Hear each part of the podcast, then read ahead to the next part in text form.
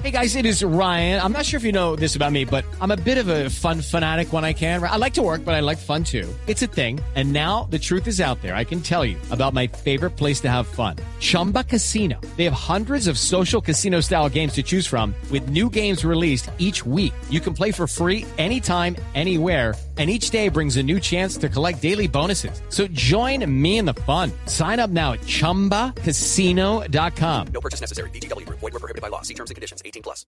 ¿Qué se requiere para una buena conversación? Un buen tema, un buen ambiente, buenos interlocutores, preguntarles a los que saben y dejar que todos expresen su opinión. Cada noche encontraremos los ingredientes necesarios para las mejores conversaciones en Bla Bla Blue. La manera ideal de terminar el día y comenzar uno nuevo. Aquí comienza Bla Bla Blue. Conversaciones para gente despierta. En vivo, desde el estudio principal de Blue Radio, en Bogotá, Colombia. Aquí está Bla Bla Blue. Buenas noches. Muy, muy buenas noches. de- Buenas. Buenas noches de miércoles. Arranca Bla Bla Blue a las 10 de la noche, 9 minutos. Estamos listos con nuestra invitada especial de la primera hora. En la segunda hora vamos a estar hablando de cosas inmortales a propósito de la desaparición de Emiliano Sala en el Canal de la Mancha y la triste desaparición también del libretista Fernando Gaitán, a quien queremos mucho. Le mandamos un saludo muy, muy grande a su familia, a sus amigos, a todas las personas que pues lo empezamos a extrañar desde ayer. Vamos a estar hablando de personajes que han tenido unas muertes extrañas y para eso está don Esteban Cruz que nos va a contar acerca de eso eh, y acerca de muertes que no han sido resueltas. Afortunadamente estas de las que les acabo de hablar no son así, pero hay otras que sí, por ejemplo la de Marilyn Monroe, la de Bruce Lee, eh, la de eh, Diego Álvarez, el actor colombiano. De eso hablaremos en la segunda hora. Y hablaremos también con ustedes en la tercera hora en el 316-692-5274. Nuestra línea de bla bla blue para que usted llame y cuente lo que quiera. Si quiere mandar mensajes de voz, bienvenidos. Si quiere mensaje de texto, bienvenido. Si quiere llamarnos hablar de lo que quiera hasta la una de la mañana, pues también bienvenido a este espacio que arranca a partir de este momento con la presencia de Tata Solarte. Buenísimas noches para todos. A mí me encantan los miércoles porque está uno ya concentradísimo. Dicen que es el día más productivo de la semana. Ya pasó la pereza del lunes, Ajá. del martes. Y como está próximo a llegar el fin de semana, entonces como que la gente hoy. Y mañana la, pere- la pereza del jueves, viene mañana. Así que me encantan los miércoles. Gracias a todos por estar en sintonía de Blue Radio en todo Colombia, Montería, Cúcuta, Manizales, Cartagena, Bucaramanga, Armenia, Villavicencio, Paipa, Neiva, Barranquilla, Cali, Medellín y por supuesto aquí en la ciudad de Bogotá. Soy arroba Tata Solarte y hasta la una los voy a acompañar. Y al lado derecho mío se encuentra el señor Simón Hernández. Bravo, bravo, bravo, señores, eh, señoritas, por supuesto, a toda la audiencia, a toda la gente que nos escucha, además de eso en blurradio.com. Yo me disfruto todos los días de la semana, pero tiene razón eh, la señorita Tata Solarte, los miércoles son como un día en el que hay como una energía distinta y de seguro hoy la vamos a pasar buenísimo porque tenemos una invitada Uf, de lo- lujo, de lujo. de lujo y vamos a ver qué nos cuenta. Sí, señor, y el señor de las historias, el antropólogo, el historiador. Démosle la bienvenida al señor Esteban Cruz. Me desmayo. Buenas noches. Cállese, viejo lesbiano. Menos mal es la parte Ahí estoy. seria del programa y con esa canción. lesbiano. Estoy escarbando la tierra. Cállese, Sí, viejo lesbiano. escarbando la tierra. Algún día nos Encontré dos piedras. por qué le dicen así. Bueno, señores, en esta noche de miércoles vamos a aprender muchas cosas. Tenemos una invitada increíble y los vamos a acompañar a ustedes donde estén, si está manejando su taxi, si está en un camión, si está fuera del país. Agárrense porque no solamente va a conocer historias, sino que va a estar dentro de ellas. Y una de las historias que le quiero contar es que acabé de bajarme de un avión y vine corriendo acá y esta mañana vi un cóndor. Auxilio, me desmayo. ¿En dónde lo vio? Eh, sí, vi un cóndor eh, y El cóndor herido. yo estaba bajando una montaña en Salento, Quindío, cuando de pronto dije, eso es muy grande para hacer un chulo. Yo dije, es demasiado grande para hacer un chulo. Y me acerqué y efectivamente era un cóndor. Yo no creía, entonces le dije a todos los que Usted empezó a tirar piedras a ver si era un no, cóndor. yo dije, no, ¿qué tal? No, eso es una especie protegida. Va y me dice un niño, ay, una pechuga asada de ese animal. Y yo, no, no, No, eso no, no. en serio, no, Uy, eso no se ¿con- come. ¿Cóndor a la parrilla? No. No, eso no se come, eso, no, y que unos huevos por la mañana, no. No, hombre. Un huevo de cóndor. No, señores, es una especie protegida, es hermosa, lo vi volar y todo. Nunca había visto un cóndor y todos los campesinos me decían, es increíble, casi nunca baja. Y en el Valle Cocora, en Salento, Quindío, los invito a que vayan y conozcan. Allá hay cóndores, hay aves increíbles. Solo es nuestro país. Exactamente. Bueno, les, te- les tengo un hashtag para esta noche. Hablando de ser inmortales, eh, numeral inmortal, bla bla bla, porque bla bla bla es inmortal. Sí, señor, Ah, bla, sí, bla, bla, señor. es inmortal. Numeral inmortal, bla bla bla. Para usted, ¿quién debería ser inmortal? Es la pregunta. Ustedes nos responden en Twitter y compartimos con todos los oyentes. Numeral inmortal, bla bla bla. ¿Quién debería ser inmortal? ¿Quién no debería? Ay, morir el? Papa. El Papa El Francisco. Papa esa es una buena respuesta. Sí. Divino, lo amo. Papa Francisco, Qué bueno. paz la que me Ah. transmite el Papa. Sí. Está bien. Solo leyéndolo, viéndolo, me encanta. Demos el primer paso. sí. Demos el, como decía el Papa. Ay, que, Así- que el año pasado estuvo. Así acá. que vamos a dar el primer paso. Avanza bla bla bla.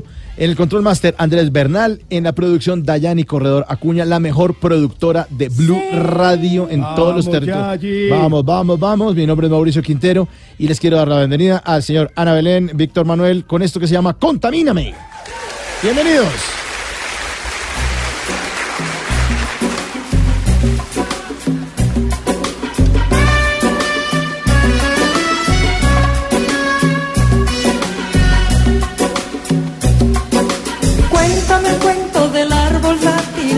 Desiertos, de las mezquitas de tus abuelos. Dame los ritmos de las darbucas y los secretos que hay en los libros que yo no leo.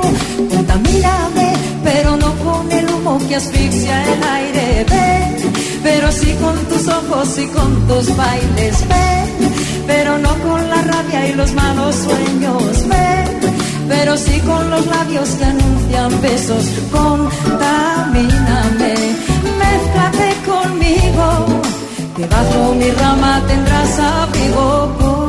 Contamíname, mézclate conmigo, que bajo mi rama tendrás abrigo.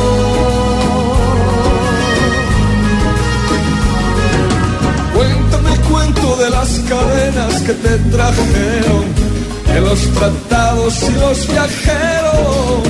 Dame los ritmos de los tambores y los voceros, del barrio antiguo y del barrio nuevo.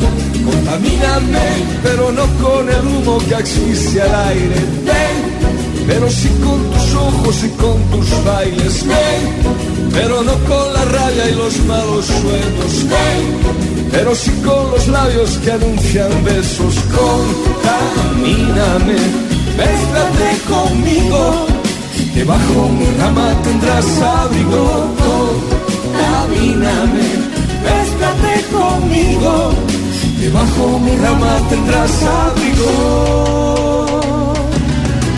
Cuéntame el cuento de los que nunca se descubrieron. del río verde y de los boleros. Dame los ritmos de los buzukis, los ojos negros. La danza inquieta del hechicero. Contamíname, pero no con el humo que asfixia el aire. Ven, pero sí con tus ojos y con tus bailes. Ven, pero no con la rabia y los malos sueños. Ven, pero sí con los labios que anuncian besos. Contamíname, Mézclate conmigo, bajo mi rama tendrás abrigo. Contamíname, mézclate conmigo. Mézclate conmigo en Bla Bla Blue con el numeral inmortal Bla Bla Blue para usted quién debería ser inmortal. Y si quiere participar en el 316-692-5274, la línea para que usted cuente lo que quiera. Buen álbum, mucho más que dos de 1994, Ana Belén y Víctor Manuel, Contamíname. Y los voceros del barrio antiguo y del barrio nuevo. Contamíname, pero no con el humo que asfixia el aire. Ven, pero sí con tus ojos y con tus bailes. Ven, pero no con la raya y los malos sueños. Ven, pero sí con los labios que anuncian besos. Bla bla blue. Conversaciones para gente despierta. 10 de la noche, 18 minutos. Es hermosa, talentosa, gran actriz, productora de teatro, exitosa, es de apellido Grisales y se defiende solita porque no necesita amparo. Démosle la bienvenida a Patricia Grisales. Bienvenida Patricia a Bla Bla Blue. Gracias, qué rico, qué rico estar acá. Estoy bien despierta, bien despierta. Bien, Como, diría, como diría por ahí mi hermana, bueno, no empiece a bostezar, pero no, hoy sí estoy bien despierta. ¿Y por qué cuando le dice que no bostece? Porque es que yo últimamente como que a las 10 de la noche empiezan Sí. a empillamárseme en los ojos, pero hoy no. ¿Y, y Amparo, es- y Amparo sí es trasnochadora o qué? Es más, más noctámbula que yo, entonces me toma mucho el pelo por eso.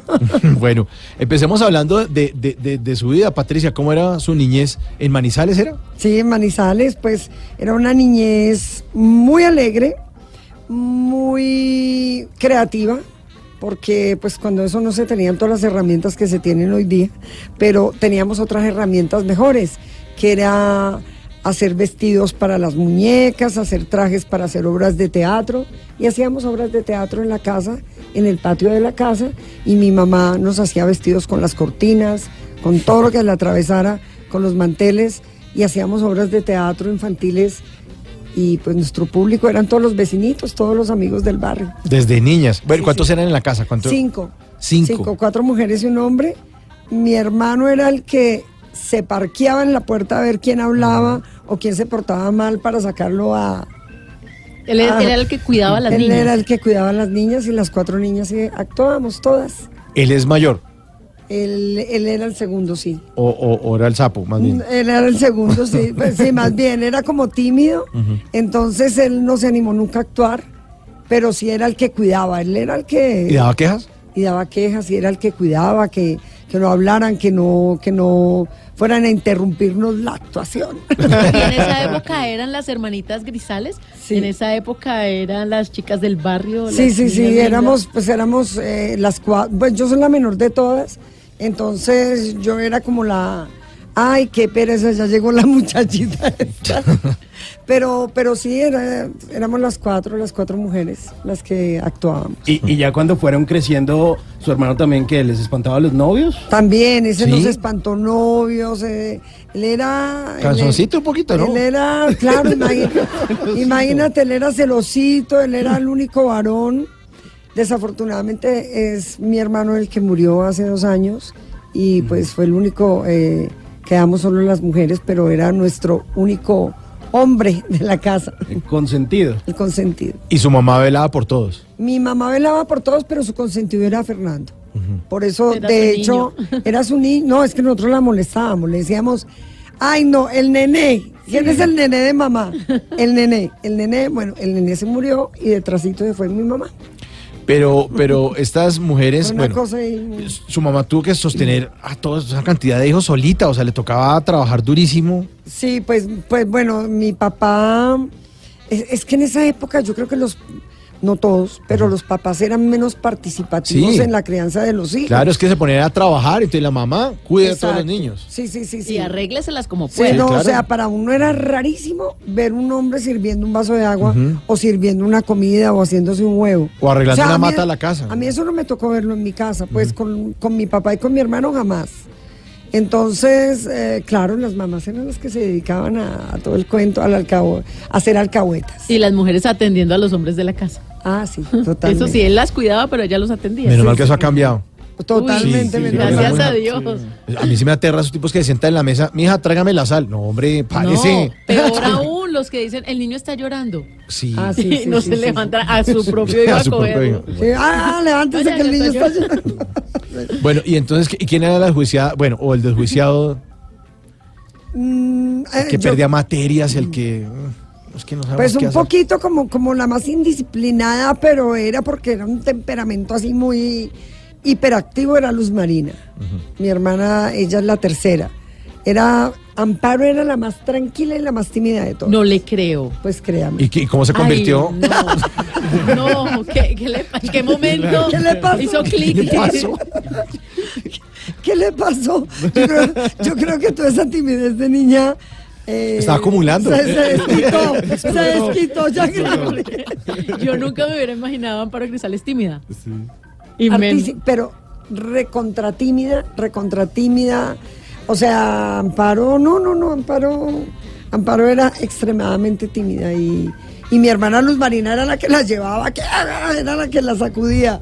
Bueno, ¿y ustedes cómo convirtieron los juegos de muñecas y de niñas y del público, los del barrio, en, bueno, vamos a... En una profesión. Vamos a empezar a conectar, ¿qué fue la primera conexión con, o, o la obra de teatro del colegio? ¿Qué fue? Mira, O sí, la- las obras de teatro del colegio, nuestra infancia, y pues era un sueño, era un sueño como de todas, pero estando, estando muy chicas, eh, una tía fue, una tía que partió inclusive hace una semana, eh, la mamá de las Guzmán, de Sandra y Andrea Guzmán. Ah, vea pues. Ellas son primas hermanas mías, entonces mi tía Fanny, que es la mamá de ellas, era la mamá de, de ellas que se fue hace una semana, eh, fue a Manizales a pasear y Luz Marina y Amparo se vinieron con ella de vacaciones a Bogotá. Pero estamos hablando adole no, es que ni adolescentes. O sea, yo creo que Luz Marina tendría 13 años y Amparo 12. O sea, se vinieron a unas vacaciones. Y ellas con la locura de conocer la televisión y con- de conocer todo ese cuento, se fueron para Inravisión y ahí conocieron a, a- Alfonso Lizarazo y en la novedad de que Alfonso Lizarazo crearon un grupo, yo no sé, pero a los 15 días estaban metidas en televisión. ¿En serio? ¿Tan Sí. rápido? Sí, sí, ellas... ¿Era ellas club de fanáticas de Alfonso Lizarazo o de Sábados Felices? Mm, era, no, cuando eso no existía Sábados Felices, yo creo que cuando Operación eso Jaja era. Era como una cuestión así como Estudio 15 Ah, ok. y todo ese tema. Pero lo que pasa es que Amparo es Luz Marina, Amparo siempre ha sido deportista y Amparo era muy alta y era grandota y, y con muy buen cuerpo porque Amparo siempre... No, pero no era Amparo, todavía sigue, eh, sigue siendo alta, por Sí, lo menos. No, lo que pasa ¿Y es qué tal el cuerpo? Claro, El lo que pasa ajá. es que era muy deportista y en ese momento Amparo era de la Liga Colombiana de Voleibol. Ah, o sea, ella, ella vino a varios campeonatos a participar con Caldas. Ella era representante del departamento de Caldas en la Liga de Voleibol y pasó a ser de la Liga Colombiana. ¿Una dura? eh, sí, sí, era una dura. Ella siempre ha sido una deportista impresionante. Entonces, era altota, entonces ellas no parecían de 13 años. Pues eran, eran muy grandes para eso. Y armaron un grupo de baile para esto de Estudio 15, pues que era de jóvenes y todo eso. Y ahí empezaron ellas bailando. Eran las que acompañaban allá atrás al, al cantante. ¡Eh! Ah. Sí, vengan, O sea, ahí fue muévanse perdiendo la pena. todos, muévanse todos. Sí, las que salían allá bailando con... Entonces, ahí, estando ahí, hicieron un casting para una telenovela. Ambas lo hicieron y pasó Amparo. Y Luz Marina se, se encaminó más por el modelaje. Entonces, a lo- cuando se terminaron las vacaciones, bueno, mi mamá, bueno, ¿qué hubo? No, mami, nosotros no nos regresamos a Manizales. ¿Qué? No. Estaban, tenían trabajo. Estaban muy chiquitas. Muy chiquitas y tenían trabajo. ¿Y se quedaron? Se quedaron. Pues a mi mamá no le quedó otro remedio que venirse para acá porque sus niñas como. Entonces. Y ahí llegaron ustedes, ahí los que se habían quedado. Exacto, sí. Y, y entonces ellas ya estaban encaminadas en la televisión. Sí, sí, Pero sí. entonces, ¿cuándo empezó su camino? El mío mucho después, porque es que yo soy menor, yo soy la menor. En este momento la diferencia de edades ya no es, pues ya no. Pero cuando tú estás, ya la diferencia, nota. uno como que los chiquitos los alcanzan. Pero cuando uno tiene nueve años y el hermanito de 14 o 15, pues es una diferencia Claro. grandísima. No nos metamos con el que solo Con tiene el tema 14. de la. Sí, Sí. Ellos tienen 12, no nos, no- ni les No, hablemos. o sea, no, y esta niña tiene ocho, entonces no, Sí, es no la menos. niña, es la, es la menos. Pero cuando usted llegó a la actuación, ya Amparo era famosa. Sí, sí, sí, sí, totalmente. De hecho, yo hice mis primeros personajes porque los directores o los amigos de Amparo me veían en la casa y me invitaron, pues, o me llamaron para hacer unos personajes pequeñitos. Y esa del gallo de oro.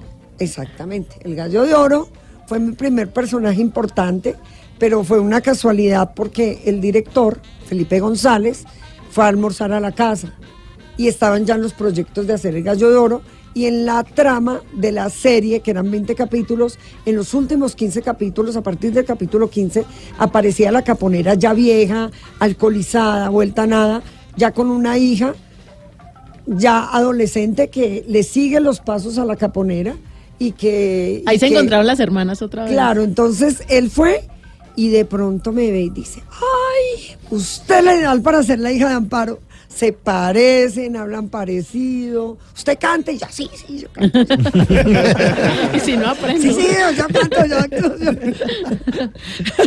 Entonces, eh, de una me hizo como el casting ahí en la casa y me llevaron a RTI y de una hice el personaje, entonces fue pues como Su hermana una- era su mamá en Gallo de Oro. Exactamente. Yo me acuerdo que eh, una novela donde Marvel tenía la hija actuando, ¿no? En la novela de Ah, ella, de ella. en la Sí, bionovela. sí, Amor sincero. Am- En la bionovela, sí. Sí, Sí, en Amor sí, sí, sincero. así es. Salía con la hija actuando. Sí, también se vale. Sí, sí, sí, entonces yo era la, la hija de Amparo, eh, soy, eh, entro a ser la sucesora de ella, y claro, pero yo a partir de ese momento empecé a trabajar de una.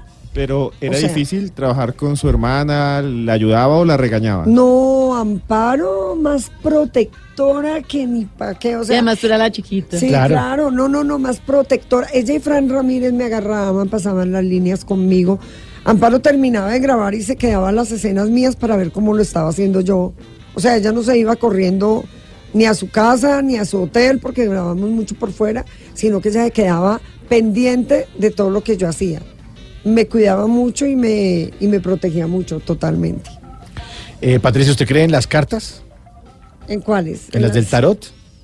No mucho. No mucho, porque más adelante Tata Solarte le va a tener el tatarot. Pero este es que- distinto. Pero prepárese. No se preocupe. Más adelante, 10 de la noche, 29 Eso minutos. depende. Sí. Eso depende. Estamos con Patricia Grisales.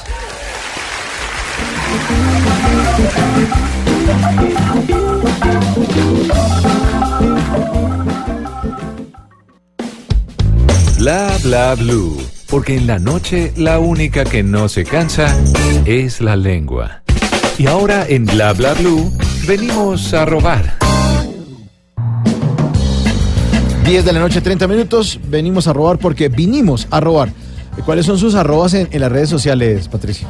Arroba Pat Grisales. P-A-T Grisales. Ah, Bueno, arroba Pat Grisales. Bueno, vinimos En a robar. Instagram y Twitter. Eh, en ambas redes, las principales, Insta- Instagram y Twitter, arroba Pat Grisales. Venimos a robar porque venimos a robar. Arroba BPTLR, ¿qué hago si se llama así? BPTLR. Escribe en su cuenta de Twitter, escribe en su cuenta de Twitter, odio cuando Google Maps me dice, dirígete al noreste. ¿Quién, cree, ¿Quién creen que soy? ¿Cristóbal Colón o qué? No, tampoco, pues. Arroba eh, decepcionada XD, se llama así. ¿Ustedes No. piensan que yo búsquenla? No, no. búsquenla, existe. No, ¿por qué se pone existe. eso? Arroba decepcionada XD, escribe en su cuenta de Twitter. Las mejores historias se crean con los ojos cerrados. Arroba JC Conte, raya al piso. Pone un diálogo en su cuenta de Twitter, un diálogo que dice, perdona si te estoy llamando en este momento, pero me hacía falta escuchar de nuevo. Y le responden, ya va la pizza en camino, joven, deje de molestar. En su cuenta de Twitter, arroba Nicolás Paduro, no Nicolás Maduro, sino uno que es como pura paja. Paduro. Sí, sí, Nicolás Paduro. eh, eh, escribe, renunciaré a la presidencia de Venezuela cuando Bogotá tenga metro. Ah, no, no se me deja tirar dudas. Y este último, arroba Joe Venega, posteó en su cuenta de Instagram el siguiente diálogo. Dice así, mi papá me rompió mi disco de los hombres G. ¿Y qué piensas hacer? Voy a vengarme de ese marica. venimos a robar porque venimos a robar.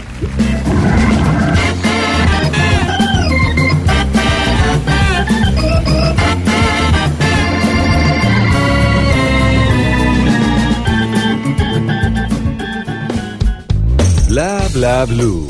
Porque en la noche la única que no se cansa es la lengua.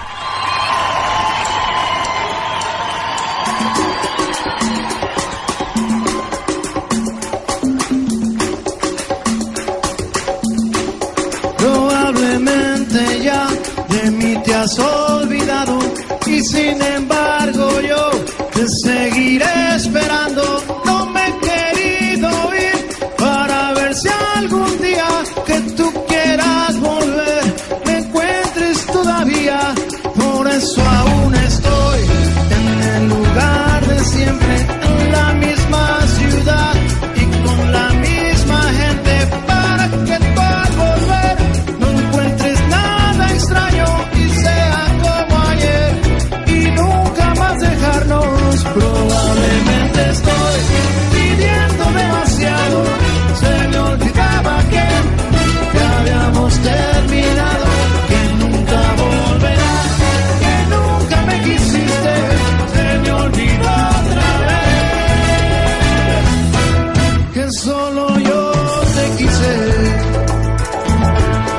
Maná se me olvidó otra vez. Qué buena canción. Que no se le olvide el numeral. No se le olvide el numeral.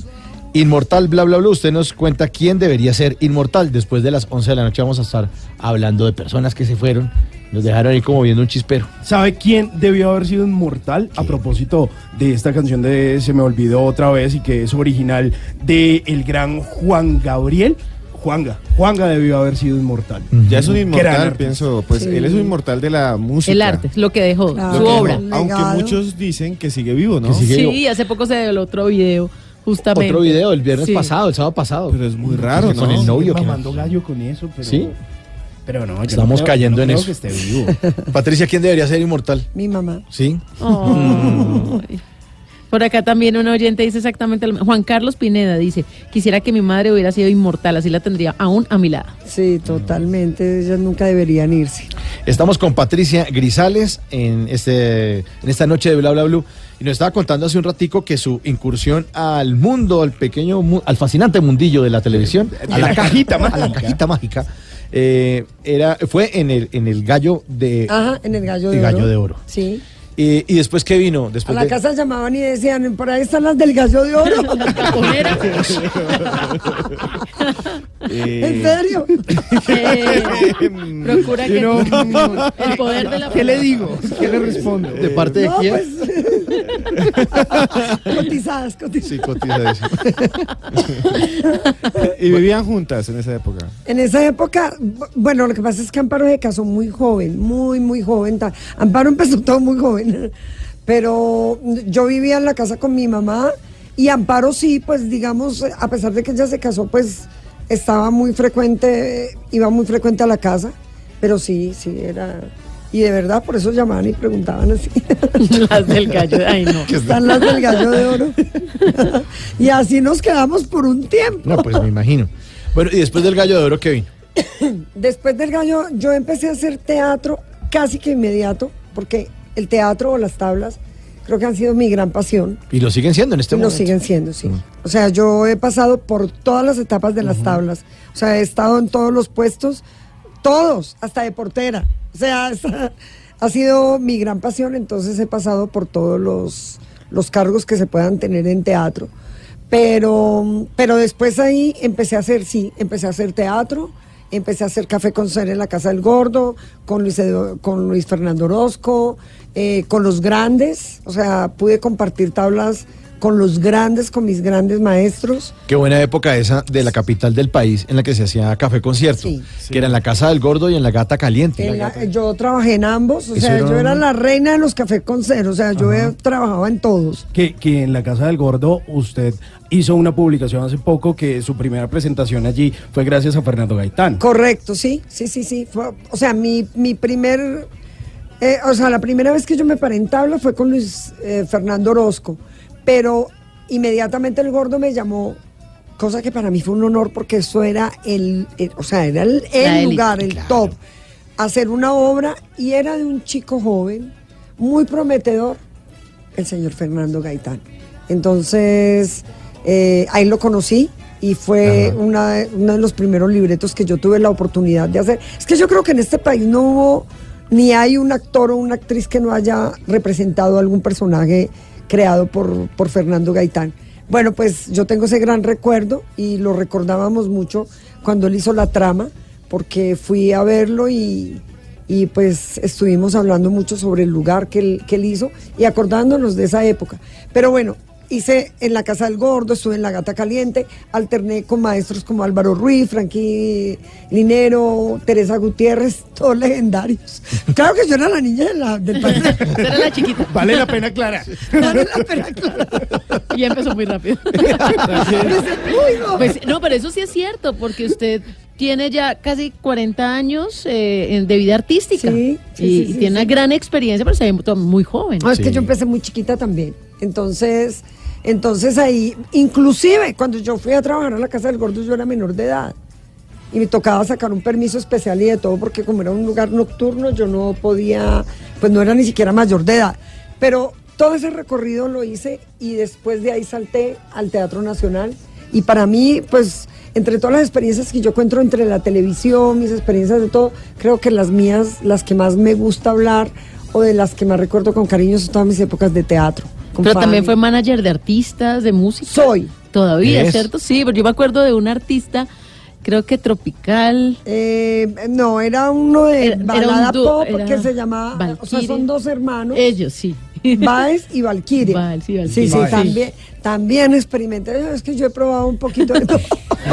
Pero bien porque le metía muchas ganas a cada proyecto que emprendía. Sí, sí, sí, yo le meto muchas ganas a cada proyecto y de hecho nunca me imaginé ponerme a producir un cantante. Admiro profundamente y rindo un homenaje a las personas que se toman el trabajo de producir cantantes porque qué camello tan berraco. Sí, es muy difícil. Eso es muy difícil. pero lo hice, lo intenté, lo saqué adelante, pero no, gracias, no continúo. Me quedo en el teatro. Sí, sí, sí.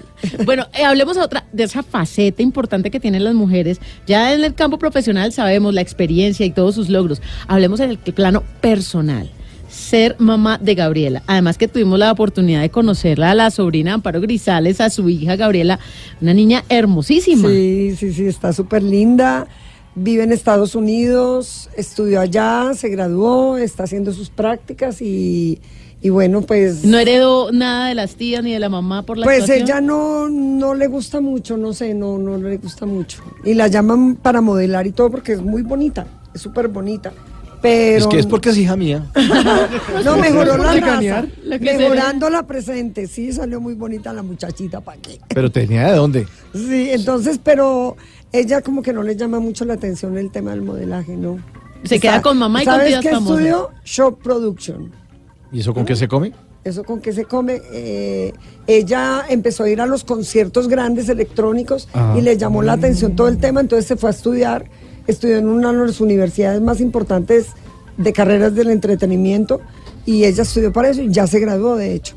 Ella ya asiste y ya hace trabajos Está extra. produciendo eh, eventos. produciendo eventos, sí. Es que eso tiene un arte, ¿no? Eso es todo un arte. Conciertos, un Yo lo montaje. aprendí a hacer empíricamente, pero ella sí estudió. Es más, cuando yo la fui a llevar a la universidad para estudiar, yo decía, ay Dios mío, quien tuviera 30 años menos, yo entraría a estudiar acá, encantada de la vida.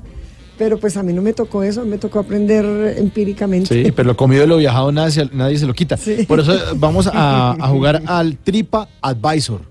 Ándale, ¿y eso cómo se come? Ah, no, eso se, eso se come de forma muy, pero muy sencilla. A Resulta que hay una aplicación que se llama TripAdvisor, que es la que todos conocemos por ahí, que es la que nos da recomendaciones de restaurantes o lugares para visitar en uno que otro lugar. Pero Del mundo, resulta que aquí tenemos una aplicación que se llama TripAdvisor, porque a cada lugar que uno va, uno le echa algo a la tripa, a la tripita, algo come. Algo para comer, claro. Sí, ¿ese buen comer le gusta? ¿Se lo disfruta? O sea, yo, yo sí, a mí me encanta comer para que yo dietas poco un poco. Listo, me parece perfecto. Entonces nos vamos a ir a tres lugares del mundo y usted me dice, uno no se puede ir de ese lugar sin haber probado Ah. X cosa o haber visitado tal lugar. súper. ¿Le parece? Chévere. Listo. Me gusta, me gusta. Entonces cogemos el primer avión que nos lleva a qué país. Y entonces llegamos a México y usted se ha hecho un gran recorrido por Uh. México. pero Varios. creo, creo que conozco más México que muchos mexicanos, porque hice un recorrido muy grande con Robinson Díaz. Hicimos 150 funciones de teatro por todo el país. Y con el show Con del el- Capo. Con el show del Cabo. Del Cabo. Del Cabo. Sí, sí, sí, sí. Entonces recorrimos todo lo... Es más, ciudades que no me acuerdo el nombre. De Penco, como dice Suso.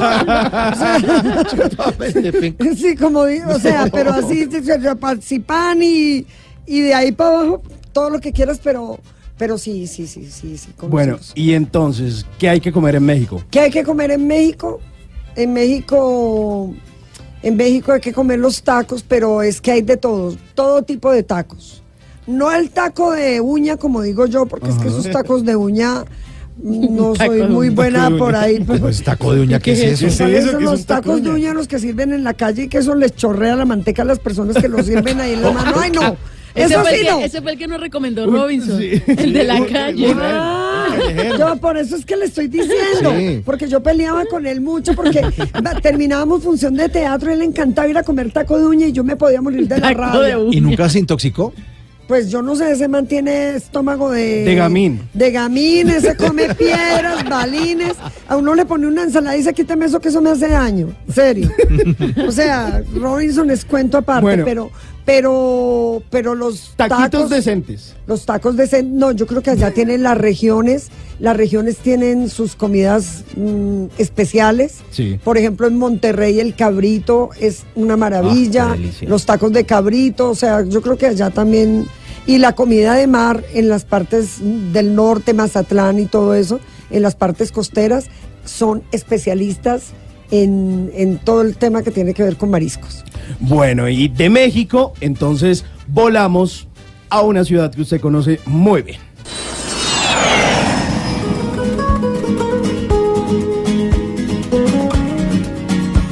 Bueno, sé que le gusta Bilbao y que le gustó conocer pues esa ciudad de España. Y entonces, digamos que en términos generales uno no se puede ir de España sin haber probado qué. Sin haber probado, eh, mira, curiosamente creo que las paellas más ricas me las he comido en Colombia. Me fue, muy mal, sí. me fue muy mal con la paella en, en- en España, en todo lado. Es que es como un risotto, es como muy- Claro, más muy- agua- más aguada. caldado. O sea, puro no, caldo yo me he comido acá las paellas más espectaculares y en, en España no. ¿Por qué? No sé. Lo que sí soy fanática impresionante de la tortilla española. Sí. O sea, yo donde veo una tortilla allá, allá me zumbo, si no Ajá. tengo hambre me la compro y me la como más tarde. Es pero un huevo con papa. Huevo es con un huevo con papa. Yo la aprendí a hacer muy rica. es muy Yo- buena. A mí me gusta mucho cocinar. Me encanta cocinar. Entonces, ahí la tortilla española. La, la tortilla española, que es una delicia. Y nos vamos al último destino a ver cuál es la recomendación de Patricia Grisales. En Mi Manizales del Alma. Los frijolitos, mijo. los frijolitos. Yo soy fanática de los frijoles. Eh, mi mamá, por ejemplo, eh, mi mamá muy chisto- era muy chistosa porque a veces yo, estando en el norte, los trancones de Bogotá, y me llamaba, mija, usted va a venir por acá. Ay, mami, yo no creo que yo alcance. Bueno, ¿por qué hoy hice frijoles? Ahí, ahí le tiro el dato por si Son datos y más se demoraba en decirme eso que yo en salir, pero enfletada. O sea, eso sí, los frijoles. sí. Bueno, ahí está el Trip Advisor con Patricia Grisales. Estamos pasando la buena, ¿no? Sí. Muy bueno, lo ¿Se estamos pasando. ¿Se bueno. queda, se queda? Me quedo. ¿Se queda a dormir? Ah, no, yo estoy bien despierta. Sí, porque aquí dormimos sin pijama. Sin Ah, pijama, sin oh, pijama. Qué frío. Solo solito en la habitación. Busca que busca de mi calor. Wow. No, no. Quiere remedio para tu dolor. Nadie te lo hace mejor que yo.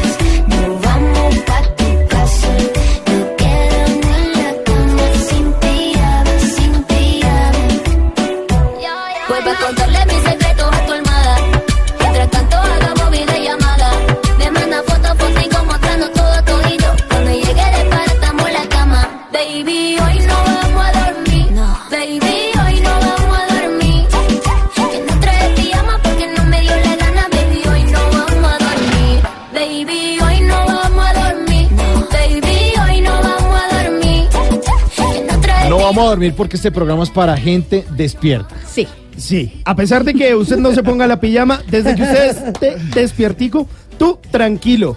Eh, pero póngale cuidado, esta canción producida por eh, Daddy Yankee, pues es interpretada por Becky G y Nati Natasha. Que sabe, yo todavía no entiendo el G en las cantantes del reggaetón. O sea, Becky G, Karol G. G. ¿Será por lo del punto G? Puede ser, puede ser, es un buen punto.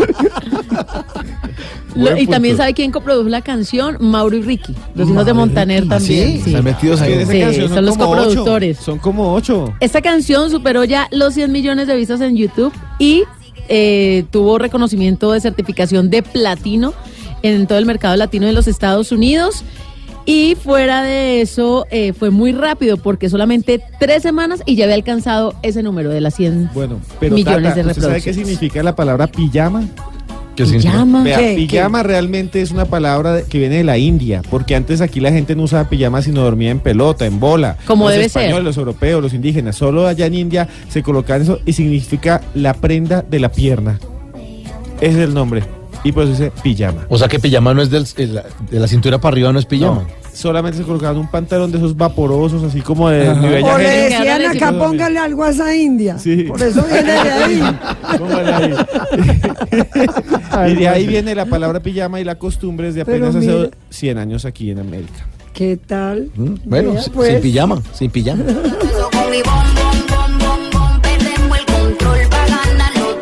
Así que dale pom, pom, pom. Estás escuchando Blue Radio con el Banco Popular. Siempre se puede. Soy Margarita Bernal y cada vez que abro el periódico veo todas las oportunidades que tengo para crecer. Cambiar, trabajando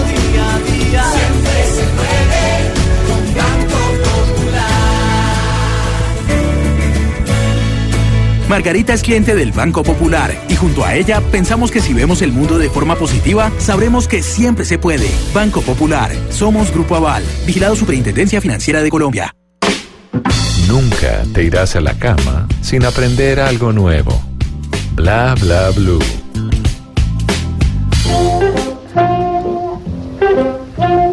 Antes de que se acabe el día, hay que recordar que hoy, hace 71 años, un fanático llamado Naturam Godse acabó con la vida de Mahatma Gandhi, un icono de la paz.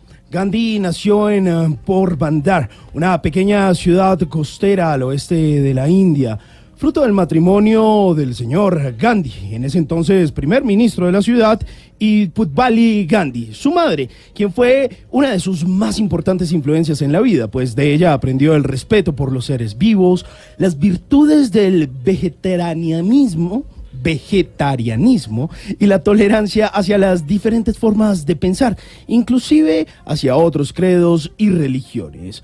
Con 18 años se mudó a Londres para estudiar Derecho en el University College London. Cuando finalizó sus estudios regresó a Bombay para intentar ejercer como abogado, pero debido a la sobresaturación de la profesión en aquella época unida a la falta de experiencia real de Gandhi en los tribunales, pues eh, se le hizo imposible cumplir con tal propósito. Luego se fue a vivir a Sudáfrica y allí en Sudáfrica Gandhi comprobó en primera persona el fuerte rechazo y odio hacia los hindúes, pero esto lo motivó en 1894 a crear el partido político indio con el cual defendería sus derechos y los de otros más. En 1915, Gandhi regresó a la India, donde continuó promulgando sus valores religiosos, filosóficos y específicamente políticos, recordando de él la marcha de la sal y la reivindicación de la independencia de la India del Imperio Británico en el marco de la Segunda Guerra Mundial. El 30 de enero de 1948, Gandhi fue asesinado por un fanático ultraderechista relacionado con el gobierno que encontró a Gandhi como un obstáculo. Ay Dios, pasa en India y pasa en Colombia. Antes de que se acabe el día, Vale la pena inspirarse de vidas como la de Gandhi, un tipo que se la jugó por la paz y a pesar de que murió de forma violenta, dejó un legado para el mundo. Así que calma, porque eso de que plomo es lo que hay y plomo es lo que viene, les queda muy mal. Deje ese complejo de sombrero aguadeño, por favor. Bla bla blue. Conversaciones para gente despierta. Vienen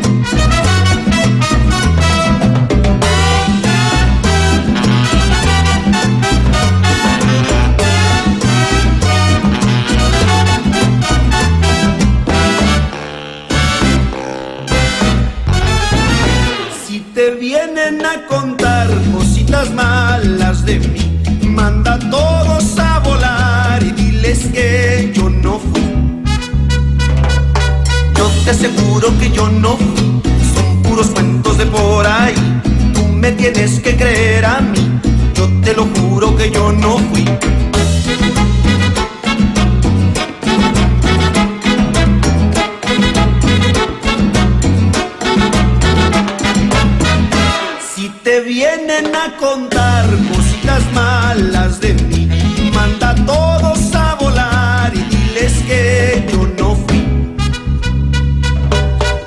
Me dicen por ahí que tienes cara de yo no fui. Y a ti te dicen el yo lo vi. Tú me tienes que creer a mí.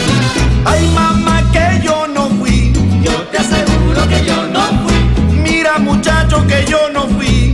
Yo te aseguro que yo no fui. Tú tienes cara de piruli. Yo te aseguro que yo no fui. Mira, chaparra, que yo no fui. Yo te aseguro que yo no fui.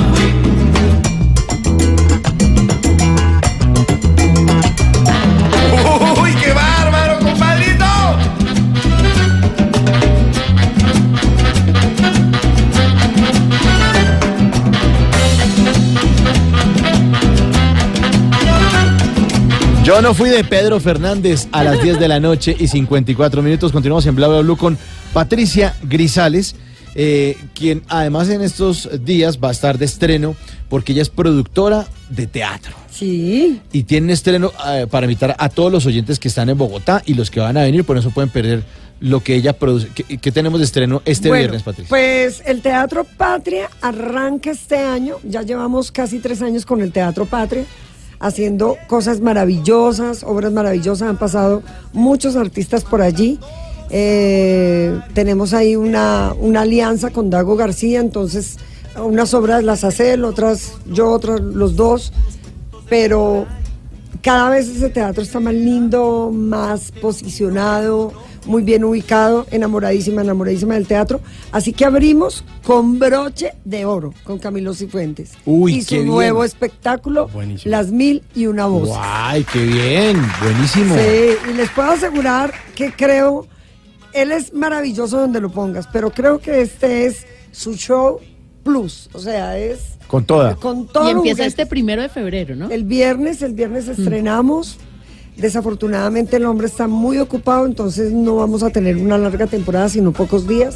Así que aprovechen porque, porque es un show para toda la familia. Vamos a hacer funciones viernes y sábado a las ocho y media, domingos a las cinco, para que puedan ir con los, con los hijos, Ay, con los sobrinos, porque es un show familiar. De los dos a los 100 años, aceptamos todas las edades. Muy bien. Bueno, y hablando de proyectos en el futuro, eh, Tata Solarte le tiene el tatarot. Pero tranquila, tranquila Patricia, que son unas cartas que aparentemente revelan el futuro de nuestros invitados, pero la idea es verificarlo aquí y ahora, precisamente con usted. Hágale pues. Entonces Saque aquí están las cartas. cartas de nuestro tatarot. Hágale Patricia, pues. una- ¿qué ¿Qué dice? dice? ¿Qué dice, Ahí Patricia? arriba, ¿qué A ver, dice? ¿qué dice? No, pues es que no. La templanza. La carta de la templanza. Esa carta nos deja ver en este tatarot que hay dureza, que en el amor usted no perdona, como llamamos aquí en Colombia, somos jodidos. ¿Usted es fregada en el amor? Yo sí. Las cartas no mienten. Sí, es verdad. Soy, soy fregada en el amor, sí. Pues eh, por ser tan fregada hace rato que, que no tengo novio. Pero no parece que la cosa este año pinta Ah, sí, bien. sí, bueno, ojalá, ojalá estoy haciendo casting. Bueno, sí, esperamos que en el amor le vaya. Acuérdese, cucos rojos. Cuco rojo. Cuco rojo, sí ve la roja. Para traer la pasión. Ah, bueno. Segunda carta de Pero nuestro hay que dejarse los cucos. Sí, claro. Bueno, Segunda carta. a ver. La rueda de la fortuna. Ah, Oh. qué maravilla de carta. Mucho éxito se ve para usted en este 2019. Sigue en la producción de teatro que tanto le apasiona, pero atención porque esta carta también deja ver una propuesta para volver a la actuación. Ay, Dios mío, bendito. ¿Hace cuánto fue su último papel? Mm, El último personaje que hice fue en Garzón. Eh, en la vida de Garzón. Realmente fue un personaje muy chico, siete capítulos, pero es que ya casi a mí no me queda tiempo porque la producción de verdad gasta todo el tiempo que uno pueda tener. La producción es todo el tiempo, antes, durante y después. Entonces casi ya no me queda tiempo, pero bueno, igual recordar eh, mis viejas épocas de actriz, pues no está mal tampoco. Bueno, y la última carta de este tatarot. A ver, La Torre. Ganar por la torre. Me van a encerrar en la torre. No, pero esta carta de la torre habla de esa fuerza y de ese carácter, pero por el lado positivo con su faceta como mamá, aunque no está en este momento en la misma ciudad. Ese vínculo no se rompe, sabemos que usted es una extraordinaria mamá, pero dice que va a tener en, en este año algún tipo de acercamiento. No sé si es que usted va a viajar o ella va a venir. Sí, todo el tiempo estoy yendo a visitarla porque ella ahorita, porque aplicó a los papeles, no puede viajar, entonces yo cada dos meses me pego mi voladita a verla. En esa voladita va a conseguir ¿En serio? algo Ay. que le va a gustar Ay. mucho. Bueno, bueno, eso espero.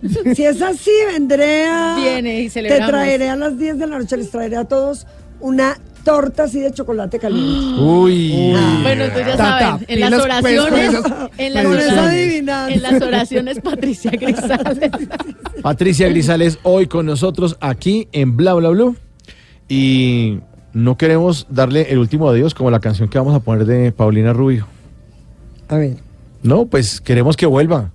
Que vuelva a traernos cosas bonitas, a contarnos historias. Muchas gracias. Y le queremos agradecer muchísimo por haber estado aquí en Bla Bla No, se- ah, ya, ya, ya pasamos la hora. Ya se acabó. Once las puntos. once. ¿En Ah, ya, serio? sí, Pero se fue volando. Oye, esto ya. estuvo muy ameno, entonces Sí. se me pasó volando, no me dio sueño, Genial. De eso se súper trata. rico, la pasé muy rico, muchas gracias a ustedes. No, Bueno, gracias a De verdad, qué admirable el trabajo que ustedes hacen y, y pues tener esas pilas a esta hora. Oh, Dios mío, ¿cuándo hace? los apagan? Patricia Grisales y que este no sea el último adiós. Muchas claro gracias que no, por venir. muchísimas gracias, un besito a todos, a todas las personas despiertas a esta hora.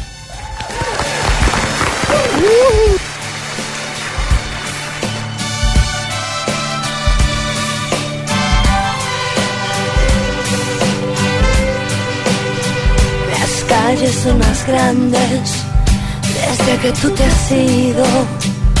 Hay que reconocer que nada me hace bien porque no puedo verte.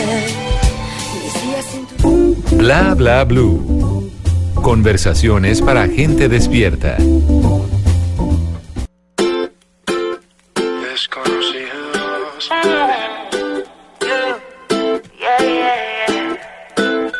Sí, sí. Apenas somos dos desconocidos con ganas de besarse, con ganas de que pase lo que pase. Apenas somos dos, Apenas somos dos. desconocidos, con miedo a enamorarse, con miedo de que pase lo que pase. Vamos a pasar un buen rato, si quiere después nos enamoramos. Vamos a pasar un buen rato, paso a paso, que la cagamos. Vamos a pasar un buen rato. Si quieres después nos enamoramos. Vamos a pasar un buen rato. Paso a paso que la cagamos. Oye, oye, óyeme bien. Tú eres lo que busco yo en una mujer. Te tengo en la mira desde que llegué. Siento que eres mía, yo no sé por qué. Ay, yo sé que es mentira. 11 de la noche, 10 minutos, continuamos en Bla Bla Blue. Sí, mire, una canción importantísima eh, por estos días y son varios artistas que han dado de qué hablar en el género urbano. Mau y Ricky, que ya los habíamos referenciado el día de hoy por ese trabajo con Sin Pijama junto a Becky G y Nati Natasha. Manuel Turizo. Uy. Que también es otro duro por estos Colombiano. días del Bueno, género bueno. urbano. Y Camilo Echeverry, que salió hace ya un par de años de un reality show. Era muy niño. Niño, Hoy en día ya tiene sí. barba, tiene bigote, se las da de grande y todo, pero canta muy bien. Sí, no, la gente no lo reconoce. O sea, tiene que cambiar nuevamente No, pero la todavía- figura. pero Dicen, todavía no, pero tengo. ¿cómo ¿Carga una foto de niño en la billetera o qué? Sí, sí. Mira, ¿se acuerda de mí? Yo soy este. Yo soy este. Quizá ustedes me recordarán por reality shows. Quizá como- ustedes me recuerden por canciones como, pero mire, canciones como esta que se llama Desconocidos y hay que aplaudir lo que están haciendo varios artistas porque no todo es Maluma, no todo es Balvin, sino que también hay otros artistas que vienen haciendo la tarea y pues les va bien. El papá pop.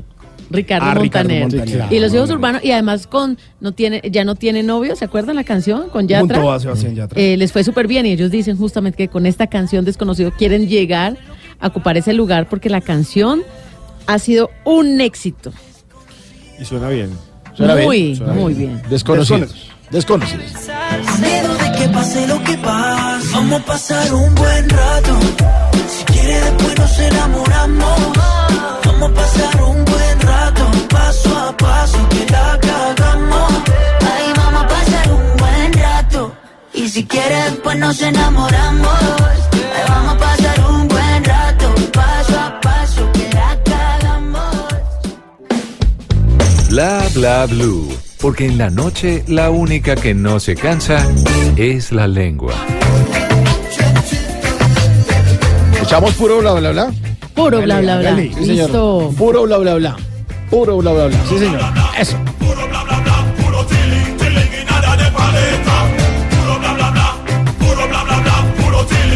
Pues la gente hoy ha hablado de una cantidad de noticias que salen en los medios de comunicación y aquí les decimos que eso es puro bla bla bla. Por ejemplo, esta. Directivos del Parque Recreativo y Vacacional Hacienda Nápoles desmontaron la avioneta que estaba ubicada en la entrada para desligar la imagen de Pablo Escobar. Eso quiere decir que sin necesidad de drogas uno también se puede meter su vida en viaje al Parque Nápoles. Puro bla bla bla.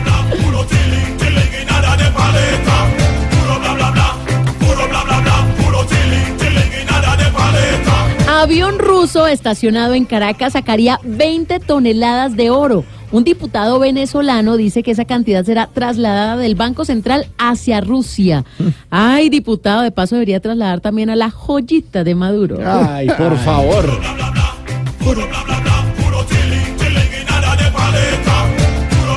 La fiscal la Fiscalía General de la Nación entregó detalles de la corrupción dentro de la cárcel modelo de Bogotá.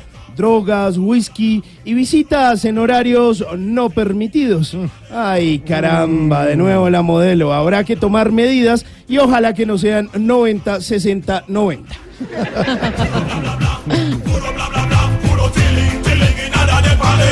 Se cocina alianza entre la Casa Char y el Uribismo para la alcaldía de Barranquilla. Ojalá que esa cocina, pues, ojalá que esa cocina tenga extractor de olores, ¿no? No falta la olla podrida.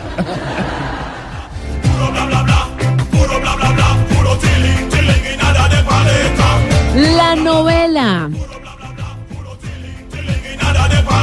La novela Cómo perderlo todo de Ricardo Silva ganó el premio de narrativa colombiana en el quinto premio Biblioteca de Narrativa. Y es que es muy interesante porque explora el tema de las relaciones en la época de las redes sociales. Ay, ay, ay, ojo, que su mejor amigo no se vuelva el celular porque ese entretiene pero no retiene.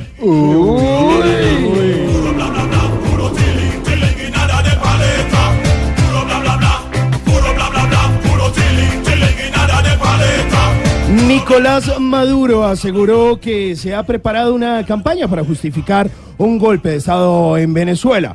Si Estados Unidos pretende intervenirnos, tendrán un Vietnam. Ajá, sí, claro, señor, no más opio. Pues que sigue hablando con pajaritos.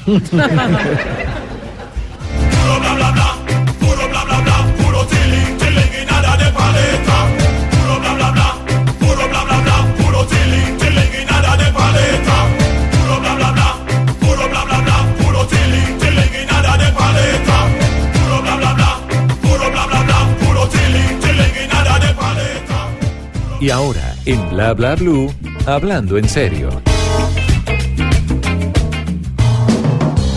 Bueno, ahora sí, pongamos a hablar en serio, 11 de la noche, Ya, ya, 15 pilos. minutos. Ya, ya, cansa- ya, calmaos, calmaos, calmaos, que estamos cansados. Bueno, el, um, el- ayer, ayer, eh, martes, registramos la noticia en Blue Radio de la muerte de Fernando de Gaitán, el libretista. Acaba de firmar un importante contrato con Sony Pictures para la realización de una producción dirigida especialmente a su emisión en plataformas de distribución por Internet. eh, siendo un, incluso uno de los contratos más importantes que Sony ha realizado en América Latina y no lo puede hacer pues por, la desaparición de, de nuestro querido Fernando Gaitán, a su familia y a sus amigos, pues les mandamos un gran, un gran abrazo. Por otro lado, el lunes 21 de enero también registramos la noticia aquí en Blue, eh, la noticia de Emiliano Sala. El 21 de enero, a bordo de un pequeño avión que viajaba, sobrevolaba el canal de la Mancha, pues murió el futbolista argentino Emiliano Sala, de 29 años. Despegó en Nantes con destino a Cardiff, el Reino Unido, para incorporarse a su nuevo club, después de que este hiciera el mayor desembolso de su historia al pagar 16 millones de euros por el traspaso. Así que vamos a hablar con Esteban Cruz acerca de artistas, de personas famosas que los, se les atravesó la muerte en el momento en que menos pensaban y, y que eh, además sigue siendo un misterio, esas muertes de las que va a hablar Esteban, un misterio que no se ha resuelto todavía. Sí, señor. Eh, vea, la muerte es algo que siempre es inesperado.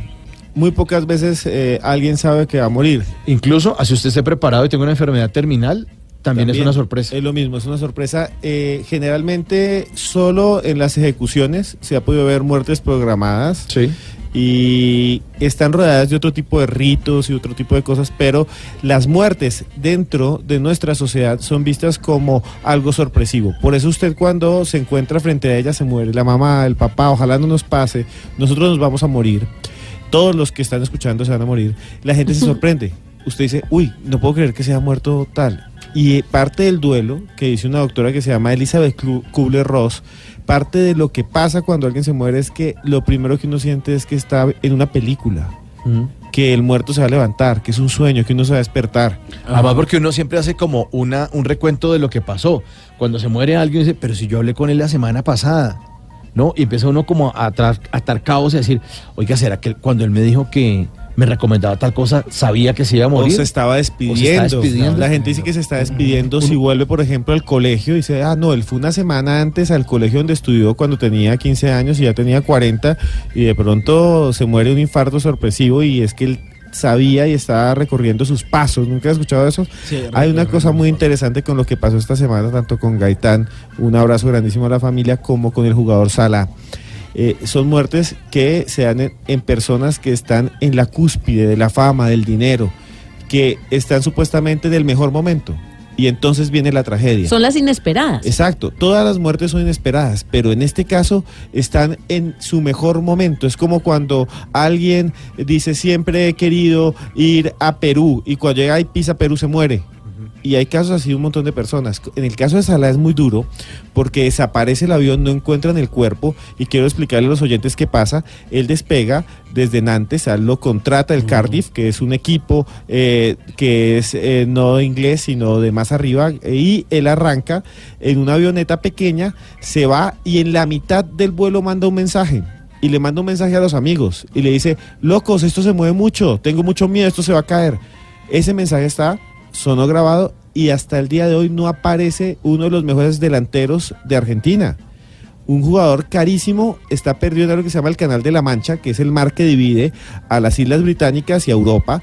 Y eh, dijeron, ya no lo vamos a buscar más. Pero no reanudaron, se- reanudaron la búsqueda y pero con encontraron dinero, unas con dinero de- donaciones. de, donaciones. No La- la familia que hizo como Sí. una... No, y los jugadores, los jugadores de fútbol. Hubo jugadores que Mbappé, dieron, por ejemplo, Mbappé dio dio 400 mil euros, un montón de plata. Y fueron y buscaron y encontraron, son, tristemente, han encontrado las sillas Hay unos avión. restos del avión Sí. y al parecer, presuntamente, son de esa aeroli- De esa- pero no se ha encontrado al jugador. Eso a uno lo deja com- como frío porque uno dice, ¿cómo alguien joven con tanto dinero va a llegar así? Pues bien, en la historia tenemos casos aún más misteriosos, casos aún más aterradores. Y quiere que comience por uno de los más históricos y más raros. ¿Ha escuchado usted, eh, Tata, el nombre Norma Jane Barker? No. Sí. Famosísima. Norma Jean. Sí, Sí, claro. ¿no? ¿Quién era? Marilyn Monroe. Era Marilyn Ah, Monroe. Marilyn Monroe, Ella sí. nació así, ese era su nombre realmente. Ella nació en Los Ángeles en 1926 y ella eh, era de una clase media, incluso un poco obrera, y lentamente empezó a ascender, hizo pequeños papeles en unas películas en el Gran Hollywood eh, dorado y hizo 29 películas. Lentamente con las películas fue ascendiendo, pero algo extraño estaba pasando también con Marilyn Monroe. Se casó tres veces, se casó por ejemplo con un beisbolista, de apellido Di Maggio. Se casó con personas que nadie se imaginaba que se fuera a casar, eh, productores, gente del medio, pero siempre terminaba sola. Y empezó a desarrollar unas, unos comportamientos raros. Por ejemplo, dicen que en sus últimas películas, no dicen, está certificado, se lavaba la cara 15 veces. Porque tenía miedo que se le manchara. Porque creía que estaba empezando a envejecer. También decían que estaba conectada nada más y nada menos con John F. Kennedy, con el presidente. ¿Se Le acuerdan que le cantó? cuento, Happy sí. birthday, Mr. cumpleaños, President. Le cantó, sí. no, y hay testimonios de gente que dice Canta que se súper lindo Simón. Sí, sí. Que fue- que tuvieron me una cante, relación repito. Que me cante No, no, el no. cumpleaños a mí, que nos cante el cumpleaños. Bueno, en fin, eh, Marilyn se fue por allá y eh, dicen que era amante de Kennedy y que también fue amante del hermano de Kennedy, que era Robert Kennedy. Y esta versión incluso la han investigado y sí hay contactos entre ellos y que Robert Kennedy, tan pronto murió Kennedy, eh, no quería que salieran algunas cosas a la luz. Y dicen algunos que él la intentó matar o que él fue el culpable de matarla. Ella murió el 5 de agosto de 1962, tenía solo 36 años, era muy joven y ya había hecho 29 películas. Y quieren que les cuente qué pasó. Su empleada abrió la puerta, estaba ahí, la cama, el comedor de ella, y ella estaba ahí tumbada. Dicen que estaba agonizando. La llevaron rápido a un hospital y se murió. Le hicieron la necropsia o la autopsia. Eh, el médico dice que no encontró nada en el estómago, pero después aparece un acta diciendo que murió por sobredosis de barbitúricos. Pero no hay ninguna prueba porque nunca se encontró realmente en el estómago nada. Estaba completamente vacío. Entonces dicen que la inyectaron porque además tenía moradas las, los brazos donde se colocan las inyecciones y que le habían dado una gran carga de sedantes para matarla. También los vecinos dijeron el día anterior que habían visto hombres extraños dando vueltas. Hasta el día de hoy, mm, el gobierno de Estados Unidos, la fiscalía, no ha determinado la muerte de Marilyn Monroe. Increíble. Hasta el día de hoy ¿Cuántos nadie sabe, nadie sabe de qué Más murió. de 50 años. Sí, y uno, que, uno quejándose aquí que la justicia no cojea ni que llega ni que no, no pasa nada. Y en Pero también le metieron mucha política. Claro, claro, está- claro. está conectada con los Kennedy, de Mm. pronto era por ese lado. Estaba conectada con los Kennedy y, y hay un montón de cosas extrañísimas alrededor. Claro, hay de hecho eh, una foto que algunos dicen que es un montaje, otros dicen que sí es real, eh, que es como tomada para explicársela a nuestros oyentes, como con una puerta casi que entreabierta, donde se alcanza a ver eh, el rostro del presidente Kennedy abrazando lo que parece ser una mujer de pelo rubio que aparentemente puede ser Marilyn Monroe, ¿no?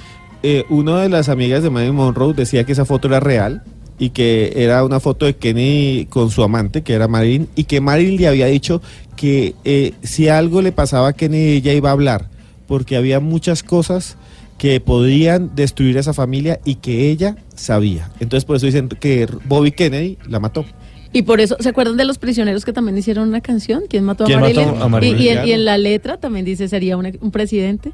Claro. En la Y- letra de y- la Y esa canción. canción salió porque durante más de 30 años la hipótesis era que la habían matado porque no hay una prueba de que haya muerto por una sobredosis, pero tampoco hay una prueba de que haya sido asesinada. Bueno, otra muerte extraña, don Esteban Cruz. ¿Le gusta el karate? El karate no. A los que nos están Ah, el escuchando. Karate Kid. Yo soy Sí, eh, cinturón. señor Miyagi, y todo- y la grulla, la Usted grulla. es cinturón XXLL. No, no, Sí, no, no, el- respeto. qué no. crueldad No, mi, pa- mi pantalón está ya 34, tampoco. No, qué crueldad. Bueno, si les gusta el 34, karate, pero el segundo tiempo. Para ustedes, ¿cuál es el gran héroe del karate de la historia? No les estoy hablando de los de ahora, de la historia. El señor Miyagi. Jackie Chan. Jackie Chan les Bruce? Lee. Bruce Lee. Bruce Lee. Bruce Bien. Más. Entonces vamos a conocer ahora a Bruce Lee. ¿Sabía que Bruce Lee nació fue en Estados Unidos? Todo el mundo No. dice, sí. ¿No, no es asiático? No, pues es asiático de cara y En de San papás. Francisco, creo. Pero, claro, él nació en San. Francisco y se llama Lin Yu Fa. Lin Yu Fa. Eso me suena a comida, Sí, como claro. a. Si usted dice, ah, me van a dar un plato de arroz. No, No. es Bruce Lee. A mí me suena como a Redufafa. Y bueno, eh, este tipo era realmente un genio. Él nació eh, en San Francisco, como dice Tata, en noviembre de 1940. Cuando era muy pequeño se lo llevaron a Hong Kong. Y allá en China entrenó con un maestro que era uno de los grandes maestros del karate de ese país. Y allá empezó a desarrollar técnicas especiales de combate. Cuando volvió, lo empezaron a contratar para hacer de extra en las películas de karate, pero dijeron, este tipo es un genio, es muy bueno. Y hacía ¡guau! y un montón de cosas así. Se volvió amigo de alguien que todavía está vivo. ¿Cómo hacía? El, el- eh, Hace, ¡ah! Hay un tipo que todavía está vivo. Que imagínense, que era el mejor amigo y juntos montaron una academia y los dos habían comenzado, no tenían dinero, pero uno era mono y el otro era Bruce Lee. ¿Saben quién era el mono? Y el mejor amigo de Bruce Lee. ¿Quién? Todavía está vivo. Y es in- un inmortal. Chuck Norris. Ah, Chuck Norris. Claro, eran amiguísimos. Y montaron juntos. Bueno, el caso es que Bruce Lee empezó a hacer una gran cantidad de películas, pero un día pasó algo muy extraño. Ah, bueno, les quiero contar dos cosas antes. ¿Sabían que Bruce Lee fue a la universidad? Como muy poco karateca ha ido a la universidad. Y adivinen qué estudió. Disciplinado. ¿Qué es? Mm, química. Estudió filosofía y no solo estudió filosofía como profesional, hizo una maestría e hizo un doctorado en filosofía. ¿Así? Bruce Lee era dictora- doctorado en filosofía y escribió varios libros de filosofía. Oiga, incluso dicen que cuando filmaban las películas de Bruce Lee, le, le pedían que por favor hiciera los movimientos un poquito más lento porque los hacía sumamente rápido y la cámara no alcanzaba a captar los movimientos pues con nitidez para que saliera bien. Sí, las la cámaras de entonces no eran como las nuestras, entonces decían, usted se mueve muy rápido y lo único que ve la cámara es hay un montón de rayas. ¿Cómo vamos a ver cómo le dan la jeta a los otros? Y entonces el maestro de él se llamaba Ip Man, el maestro de Bruce Lee, le enseñó un montón de cosas que supuestamente eran secretas y él empezó a hacer ritos, ritos no, perdón, eh, retos, y los hacía durante las películas. Entonces sabían, escuchen bien esto, esto es muy loco, en las películas los extras le decían, ah, usted sí es Bruce Lee, usted sí pelea de verdad, usted es un actorcito, y se le lanzaban y el man los cascaba de verdad. Los atendía. O sea, los atendía y los les pegaba en serio. Y entonces se ganó el respeto de todos los actores. Y él se volvió famoso fue con una película que seguramente conoce el señor Quintero. Y de pronto usted. ¿Cuál? Y más que película, una serie se llamaba El Avispón Verde. ¿La conoció? Él hacía de Cato. Cato era como, ¿nunca la vieron? Entonces les queda tarea a todos. Era una serie muy Cato, no, no famosa. me acuerdo. Y ahora muy rápido de Bruce Lee. Un Que día luego Bruce le hicieron un remake en el 2011. Sí, de película. Sí, señor. Y yo no la vi. Nunca, y la serie fue muy famosa. Es que yo para las películas esas de darse en la jeta soy más malo. Eso de, de re- no retroceder El, el es nunca. paz y amor. Sí, pues, no, tampoco pasa amor, pero no, no retrocederse nunca, a rendirse jamás 24 no. O, no, es que como que no. Y las de karate no, las de Van Damme y esas vainas, Bueno. bueno, flojo. Bruce Lee, eh, una vez, en medio de una película, y esto es lo más clásico antes de su muerte, unos días antes, le dijeron, haga algo que nos sorprenda a todos. Y lo hizo. Y escuchen bien lo que hizo. Y quedó grabado. Bruce Lee hizo, eh, en vez de ese ejercicio que se levanta con las bra- los brazos del pecho, Lagartijas. lagartijas. en vez de las Sí. lagartijas, en vez de hacerlas con los dos brazos, lo hizo con dos dedos de una mano. Uf. Hizo 10 seguidas. Oh. Y todos quedaron, este tipo es un genio. Pero él llegó a la casa, dijo que le dolía la cabeza, le dieron un medicamento el 20 de julio de 1973 y él dice que le dolía mucho la cabeza, se recostó y se murió. Es que estaba muy joven, 32 años. 32 años y hasta el día de hoy es un misterio. Es que Unos edema cerebral, pero después dicen, ah, ah. Dicen que es un edema cerebral, otros dicen que fue una alergia por el medicamento y nadie sabe de qué murió realmente Bruce Lee. No se hizo una gran autopsia y muchos dicen que algunas personas se quedaron con las platas que le iban a pagar a él por los derechos de las películas. Bueno, ahí está la historia de Bruce Lee, gran, gran actor. Pero decían que la mafia china también tenía que ver sí, que, ahí. sí, la- que lo empujaron y lo... Que le dieron algo y lo vaina. envenenaron, pero que tenía muchos enemigos. Ese era Bruce Lee, amigo Bueno, de Chuck Norris. Les tengo canción de un actor que sigue vivito y coleando. ¿Quién, quién? Will Smith, Getting Jiggy With It. En Bla Bla Blue.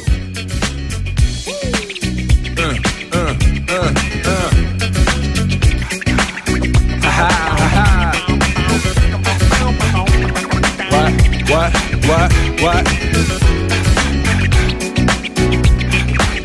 Uh. On your mark, ready, set, let's go. Dance floor pro, I know, you know, I go psycho when my new joint hit. Just can't sit. Gotta get jiggy with it. That's it. Now, honey, honey, come ride. DKNY, all up in my eye. You got a Prada bag with a lot of stuff in it. Give it to your friend, let's spin. Everybody looking at me, glancing at kid. Wishing they was dancing the jig here with this handsome kid. Sick a cigar right from Cuba Cuba. I just bite it. It's for the look, I don't light it. Ill way to ammo on the hand, stay on play. Give it up, jiggy, make it feel like foreplay. Yo, my cardio is infinite. Big Willie style's all in it. Getting jiggy with it. Getting jiggy with it. 11 de la noche, 30 minutos en Bla Bla Blue. Oiga, Will Smith mostró la primera imagen oficial de Dos Policías Rebeldes 3. Sí, en la tercera entrega de la saga protagonizada por Will Smith y Martin Lawrence eh, empezó a rodarse el 14 de enero.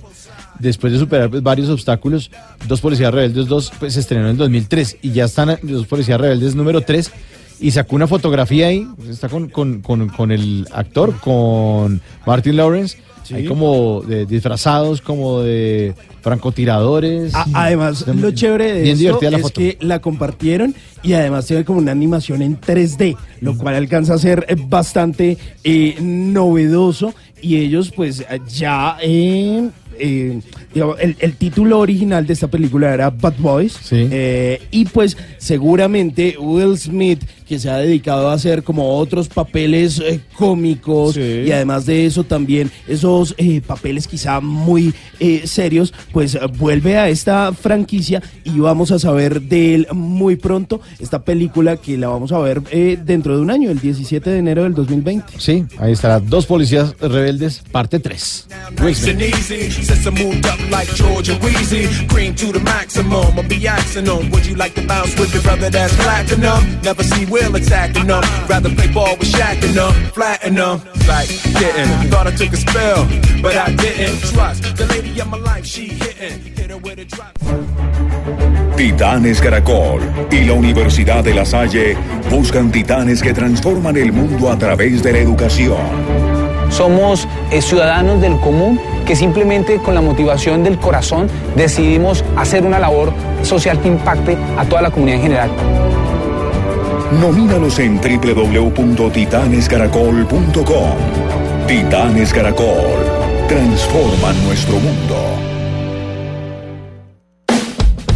Bla bla blue. Porque en la noche la única que no se cansa es la lengua. Se dice de mí. Se dice que soy fea, que camino a lo malevo, que soy chueca y que me muevo con un aire compadrón, que parezco un dinosaurio, mi nariz de puntiaguda, la figura no me ayuda y mi boca es un buzón. Si charlo con Luis, con Pedro, con Juan, Fernando Gaitán, creador de esta maravillosa novela. Yo soy Betty la Fea. Además, en ese momento fue ganador de récord Guinness. Es- Aparecieron en los libros por ser la telenovela más exitosa. Fue traducida a varios idiomas, se presentó en varios países del mundo. Y justamente el año pasado, con una iniciativa de una de sus protagonistas, de Marce, ¿se acuerdan? ¿La jirafa? Natalia. No, Marce, Ah. Marce era la novia de Armando. Sí, sí, sí, La que competía con Betty. Sí, es que una- una había una Marcela que era la jirafa. Eh, pero es que en la vida real creo que se llama Marcela, pero el personaje Ah, era sí. creo que otro nombre. Pero entonces eh, crearon, ella tomó como la iniciativa de hacer Betty en teatro y justamente la primera función de inauguración de esa temporada agotó la boletería. Después hicieron 50 funciones, más de 40 mil Natalia espe- Ramírez. Natalia Ramírez, Sí, sí, Natalia Ramírez. Que, que era, que era Marce. Entonces reunieron a más de cua- 40 mil espectadores en varias ciudades de Colombia. Pues Yo la fue- confundí con Marcela Posada, que es la que era la jirafa. jirafa del sí. cuartel de las feas. Exactamente. Sí, sí, sí. Entonces, eh, la buena noticia es que justamente la semana, el 25 de enero, lanzaron nuevamente esta nueva temporada de Betty en teatro. Y pues es una forma también de rendir un homenaje a Fernando Gaitán, que partió, y justamente el elenco dice que es la oportunidad para hacerlo en las tablas, para hacerlo eh, con todo el equipo que él creó y además que le dio a cada uno ese rol protagónico, porque lo que decían es cierto, él tenía su nombre con Betty y obviamente era la historia de la fea, pero cada uno dentro de la novela se ganó su reconocimiento y parecía protagónico. Hugo Lombardi, el Armando, el cuartel de las feas, Marce. Claro, porque rotaron todos los personajes, contaban la Y la historia. peli teñida. Fre- Sí. Freddy, que era el, el mensajero. Entonces, a cada uno, entonces, como era tan exitosa la novela, el mismo Fernando Gaitán fue el creador del guion para esta producción en teatro que ya podemos disfrutar desde esta semana nuevamente, primero en Bogotá y va a empezar nuevamente también la gira en todo Colombia. No lo malevo, que soy chueca y que me muevo con un aire compadrón, que parezco un dinosaurio, mi nariz de puntiaguda, la figura no me ayuda y mi boca es un buzón. Si charlo con Bueno, WhatsApp, el WhatsApp, el WhatsApp. ¿Qué hay para hacer? ¿Qué más hay para hacer? Nos trasladamos ahora a Cartagena. Saludamos a nuestros amigos en los 1090 AM y en todo Colombia que de pronto por estos días se van para Cartagena que está de festivales. Pues también desde ayer y hasta el próximo 3 de febrero vamos a tener una tradicional celebración. Esta es una fiesta de fe, la fiesta de Nuestra Señora de la Candelaria, la imagen de la patrona de Cartagena. El Cerro de la Popa se viste de celebración, hay muchas actividades, cumbias, danzas, gaitas y lo mejor, mucha muestra Oh, gastronómica sí de toda la cultura caribeña. Los dulces de Cartagena son lo máximo. Sí, son y- deliciosos. Y, hay un lugar que se llama así justamente, el pasillo de los dulces, el el, pal- portal el de los portal de dulces, los de los dulces. La ciudad se viste de fiesta para vivir su fe católica hasta el 3 de febrero, un motivo más para ir a Cartagena. He pecado, he pecado. Mira, no te acerques a mi lado. Mañana, mañana empieza algo que se ha denominado microteatro, los siete pecados capitales. Es la tercera temporada. Esto me gusta mucho porque es algo que se está haciendo en la ciudad de Bogotá. no, Ah, bueno. el tema del microteatro, porque resulta que son las historias muy breves, más o menos de 20 minutos contadas en diferentes salas. Entonces el espectador que de pronto no está muy acostumbrado a quedarse quieto dos horas en una función de teatro o una hora y media, pues con este formato de microteatro va a tener toda una obra que habla de los siete pecados capitales, en este momento ira, lujuria, avaricia, eh, pereza, pero a través de corto, de corto metrajes de teatro muy breve y lo mejor es que están unos actores muy queridos como María, María Emilia Camper. Esto va a ser justamente eh, abierto al público de martes a jueves desde las 6 de la tarde y mañana será la función para medios a las 5 de la tarde. Ahí estaremos Los siete gorreando. pecados Así. microteatro ya mismo. en Cafán Floresta. Vuelvo a tus brazos, mi dulce pecado.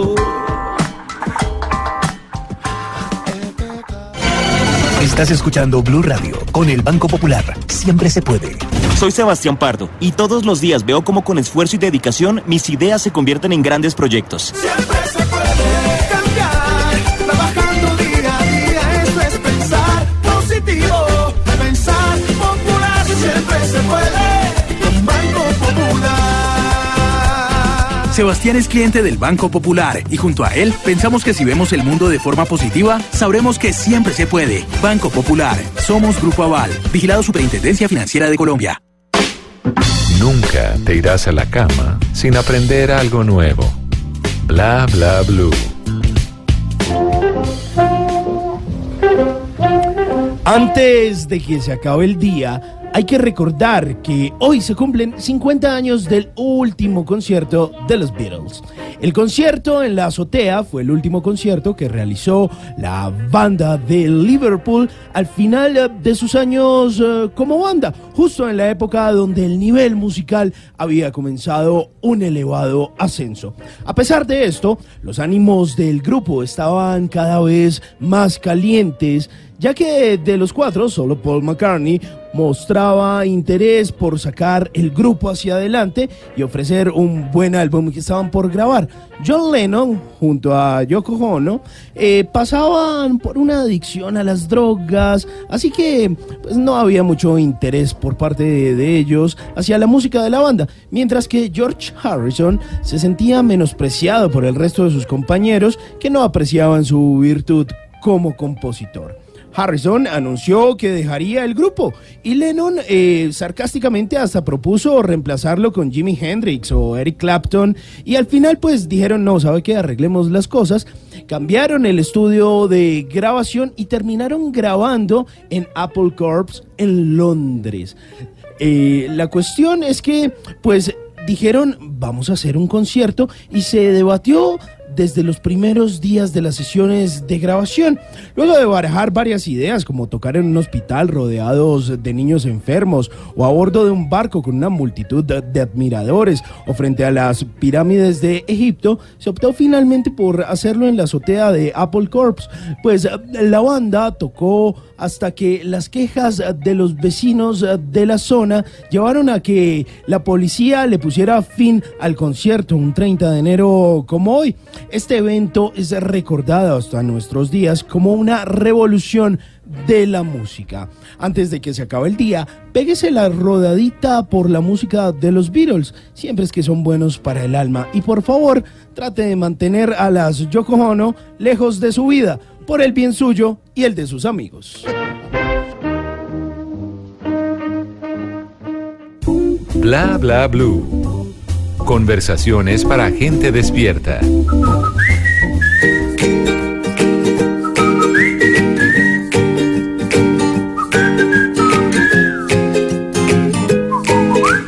Desde el día en que te vi sentí como que ya te conocía un minuto fue suficiente y ya sentía quererte. Me encanta que seas tan ocurrente, de repente dices cosas que me vuelan la mente simplemente, pero siempre estás presente, aunque no pueda verte. De locura casi estamos igual. De un día a otro me volví tu mega fan y ya eres mi persona favorita. Cada minuto a tu lado es genial y no hay nadie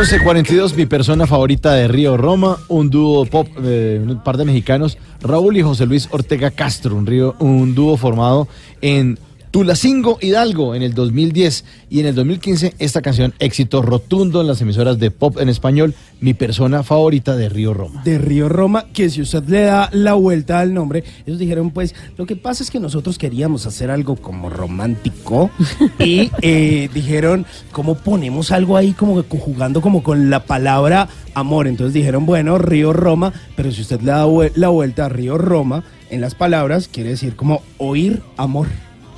Ah, qué lindo, para que qué vea, lindo, ahí vea. está la historia del nombre de Río Roma, ese dueto de hermanos que pues hicieron esta canción que fue muy especial, la que le fue muy bien la en la radio mexicana y por supuesto también en la radio pop de Colombia.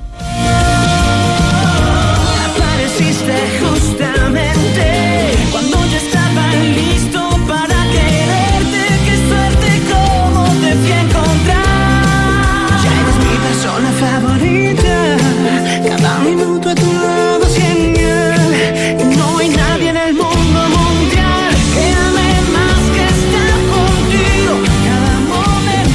diferencia de lo que muchas personas piensan, esta canción no fue inspirada en una mujer, sino en los fanáticos de las redes sociales del artista y también en su mamá. Ah, sí, la Fue persona una favorita. canción dedicada Ah, a la los mamá, fans la y a la mamá. Se la voy a dedicar a mi mamita. Mi mamita, saludos a mi mamita. Pues nada, no para una mujer, sino para, no para una novia, sino para la mamá y para sus fans. Bueno, lo quiero dedicar a mis fans, el 316-692-5274, la línea de Blue, llamen. a que me llamen después de las 12 de la noche, vamos a te- atender todas las llamadas de ustedes para que nos hablen, nos hablen de usted, eh, de lo que hacen, de qué están haciendo, por qué están despiertos a esta hora y para que nos manden mensajitos de texto, mensajitos de voz, para que eso es un, eso es un programa que también lo hacen los oyentes. Sí, y nos pueden decir desde dónde están reportando sintonía, eh, nos pueden compartir, por ejemplo, algún tema Sí. que quisiera que tratáramos aquí en Hablando en Serio. Sí, a qué idea. invitado quisiera que trajéramos aquí a la mesa Ah, bueno, de Blue también, Radio. también. Mejor dicho, todo Sí. está bienvenido. Bueno, ahí está. 316-692-5274.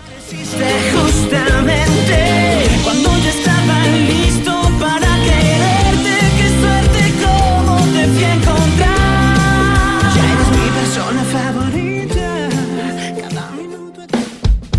Bla, bla, blue. Porque en la noche la única que no se cansa es la lengua. 11.45, en el primer segmento Esteban Cruz nos estaba hablando acerca de muertes eh, que ocurrieron y que no, no han sido resueltas. No se sabe si una muerte natural o si fue un homicidio. Hablamos de Marilyn Monroe, de Bruce Lee y también les habíamos prometido hablar de la extraña muerte de Diego Álvarez, el actor colombiano. Sí, eh, muchos ya no lo deben recordar porque fue un actor exitoso en los años 80 y 90. Tata, ¿se acuerda de él? Sí, ¿Sí? sí, sí, sí. ¿Dónde lo vio? No, pues es que eh, es que era un actor icónico de la televisión colombiana. Sí, señora. Él actuaba en El Chinche, por ejemplo. Sí. Eh, actuó también en Romeo Buceta, que son las Sí, series clásicas de la televisión colombiana. Mire, actuó en Los pecados de Inés de De Hinojosa, que fue la gran novela de los años de finales Con de los Amparo y 80, con 90, Margarita. Amparo y Margarita Rosa de Francisco. Pues bien, el tipo era considerado uno de los mejores actores del país. Hizo una cosa que fue brutal. Fue presentar Hamlet, la obra de Shakespeare, y la presentaba él solo y todos decían que era el mejor actor de Colombia. Un día, en 1993, cuando tenía 39 años, algo extrañísimo sucedió.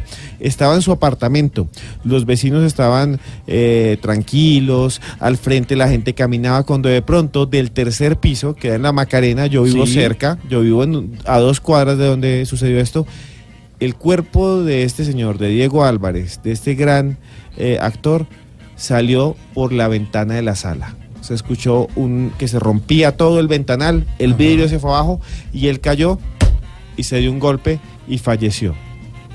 Hasta el día de hoy no se sabe bien por qué este gran actor colombiano de 39 años murió. Unos dicen se suicidó, otros dicen lo lanzaron.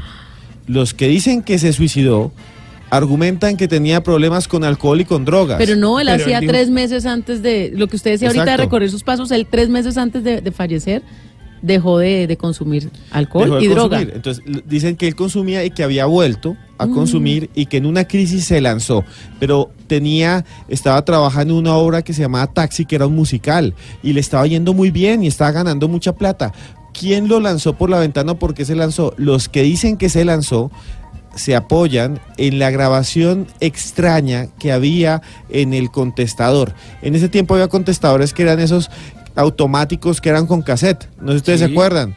Que uno llamaba y le decía. los casetitos pequeños. Sí. Usted llamaba y tú decía, hola, soy yo. Déjame un mensaje mensaje. después Eso. de la señal. Eso, y era y le dan una señal y se grababa en un cassette. Pues bien, cuando la policía llegó y recogió el cassette, tenía una grabación y eso está registrado, lo pueden buscar en todos los periódicos de la voz del actor de Diego Álvarez gritando, "Por favor, no me maten." Uy. Pero nunca se supo si esa grabación era como no había registro en ese momento, nadie decían que era de antes, que no era de ese momento y que él le gustaba hacer bromas a veces de que alguien llamara y que dijera, por favor, no me maten el contestador. Hasta el día de hoy no se ha aclarado la muerte de este gran actor colombiano y es algo terrible. Terrible, sí, señor. Ahora, señor Quintero, ¿a usted le gusta el tenis? Eh, ¿O los tenis? Sí, pero talla nueve y medio. talla gringa, soy 41. ¿A usted le gusta ir con una raqueta y llenarse los pies ahí de polvo Ay, lo heladillo, máximo. darle contra? ¿Les gusta eso? Los torneos, Me sí. gustaría hacerlo porque soy bueno jugando ping-pong y una vez jugué tenis con amigos. Pero, oiga, pero usted tiene buen movimiento y me motivó. Y yo dije, voy a comprar raqueta. No, vaina se quedó en No, eso. No, no. le- es que es A, a mí me hubiese gustado haber practicado tenis. No, pero es chévere. No, jugar tenis es Yo lo lo máximo. pero ¿A usted le no- gusta? Sí, señor, yo jugué muchos años tenis. Simón es tenista duro. Sí, yo jugué regionales en aquí, Ay, pero sobre bacán. polvo de ladrillo. Sobre, vea, No, era muy ¿cuál- niño. bien hecho. Oye, ¿Cuál jugar tenis. Sí. Hágale, Aquí en de la, en la cabina. Squash por ahora, ya tenis No, me pero yo, yo tengo ahí a Santiago. Giraldo, invitemos Pero, a Santiago Giraldo. pero no en Xbox. No, de verdad. Sí, no, no es Wii. En Wii. Yo soy buenísima en Wii. Señor, ¿cuál es el torneo en polvo de ladrillo más importante del mundo? Se juega en París y es el Roland Garros. Bien, porque Y se el llama máximo campeón, Rafa Nadal. Sí, Doble señor. punto para Simón. Sí. ¿Cómo- ¿Por qué se llama Roland Garros? Eh, no, ahí sí falta. Y esta es la Por un historia. aviador francés. Es la historia más demente de todos los muertos, todos los que se mueren jóvenes. Ese señor murió muy joven, tenía 29 años, y ese torneo se llama Roland Garros porque había un señor que se llama Roland. Decían, ¿qué hubo, Roland? Y el apellido era Garros. Ese era el- y Roland Garros es alguien que era un piloto muy importante en Francia, hizo un montón de récords. El piloto que más alto subía fue Roland Garros.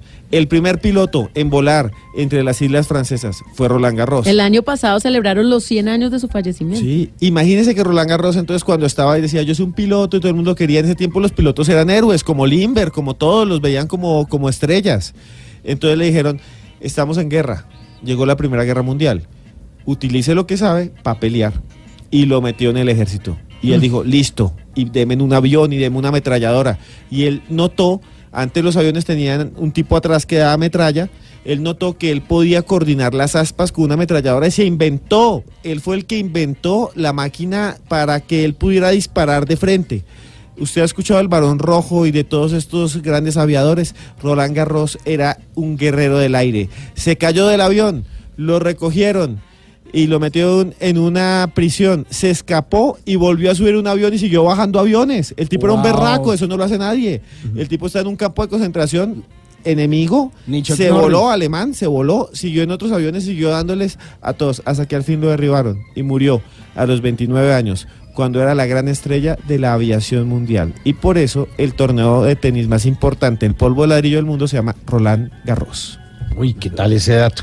Bueno, ¿qué otro Mejor dato? piloto de, Sí. de- de la, de la Primera Guerra Mundial. Bueno, ahí les voy a tener otro, vean. ¿Cuál? Diferente a todo, algo para que se asuste un poco. ¿Usted ve películas de terror? No, no, veía muchas. En los años 80 A él le gusta el aro. El- No. Usted me dijo el otro día que Ese- se había no. visto el aro. No, yo no me he visto el aro. ¿Qué le pasa? Y hay otro que se llama, no, pero hay otro que se llama La Grieta. ¿Usted se ha visto el aro? Eh, de vez en cuando la he repetido. de Yo, todo, yo no he claro. visto, es una saga, el aro 1, el aro, el aro 2, el aro, el aro 3 japonesa, pero hay otra que se llama La Grieta. ¿Usted vio La Grieta? No. Ah, bueno. Entonces, en serio, Tampoco se- me he visto la grieta. Solo si Pero es verdad, Bueno, yo pero, además de eso también hay otras películas de, de terror y De suspenso toda la como historia, The Shining, sí, ¿no? Sí, sí, es tremenda. respeto. Bueno, hay una que de pronto ustedes vieron que fue Steven Spielberg, ¿verdad? Que le hacía terror, que se llamaba Poltergeist. ¿La vieron? Claro, Ah, buenísimo. Eso es un clasicazo de los 80. Bien, una de las principales protagonistas era una niña. Ay, que hola, hola, hola. Sí, sí, sí. Mamá, estoy en el televisor. Una niñita, Sí, sí, sí, sí. claro. Tocaba la señor. pantalla del televisor, el televisor cogió y Exacto, y Se la tragó. Se la tragó y todos. ¿dónde estás, amor? Aquí. Aquí, de tanto ver aquí televisión. estoy. Bueno, esa niña era una actriz que se llamaba, pues, eh, Heather O'Rourke. Y Heather O'Rourke era una bebé. Y se acuerda que había un mito que decía que la niña había quedado tan traumatizada de esas películas que se había muerto.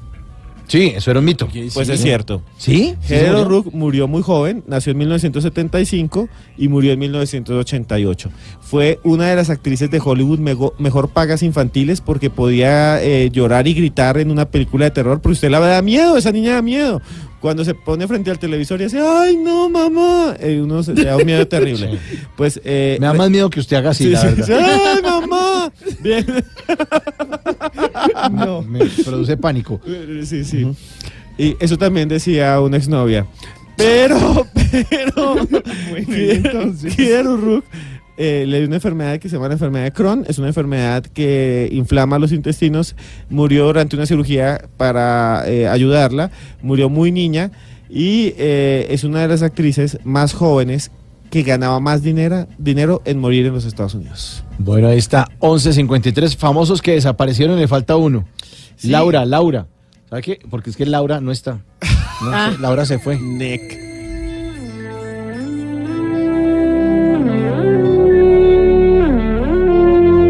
Laura no está, Laura se fue, Laura se escapa de mi vida. Y tú que si estás, preguntas por qué. La amo a pesar de las heridas. Lo ocupa todo su recuerdo, no consigo olvidar el beso de su cuerpo. Laura no está, eso lo sé, y no la encontraré en tu piel. Es enfermito, sabes que no quisiera besarte a ti pensando en ella. Esta noche inventaré una tregua, ya no quiero pensar más. Contigo olvidaré su ausencia y si te como a besos, tal vez la noche sea más corta, no lo sé. Yo solo no me basto, quédate y lléname su espacio.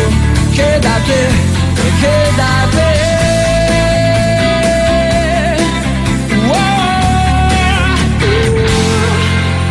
Se fue, no dijo adiós, dejando rota mi pasión. Laura quizá ya me olvidó y otro rozó su corazón. Yo solo sé nombre, no recuerdo ni siquiera el mío. ¿Quién me abrigará este frío? Y si te como a besos, tal vez la noche sea más corta, no lo sé. Yo solo no me basto, quédate y lléname su espacio. Quédate, quédate.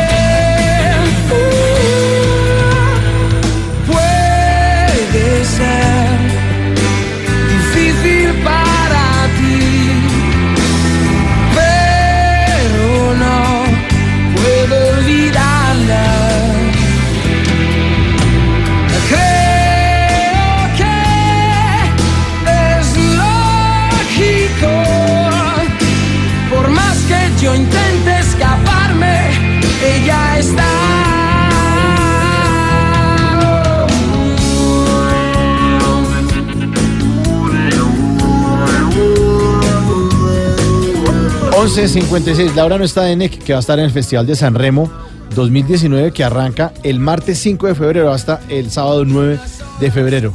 Festival de la Canción de San Remo 2019.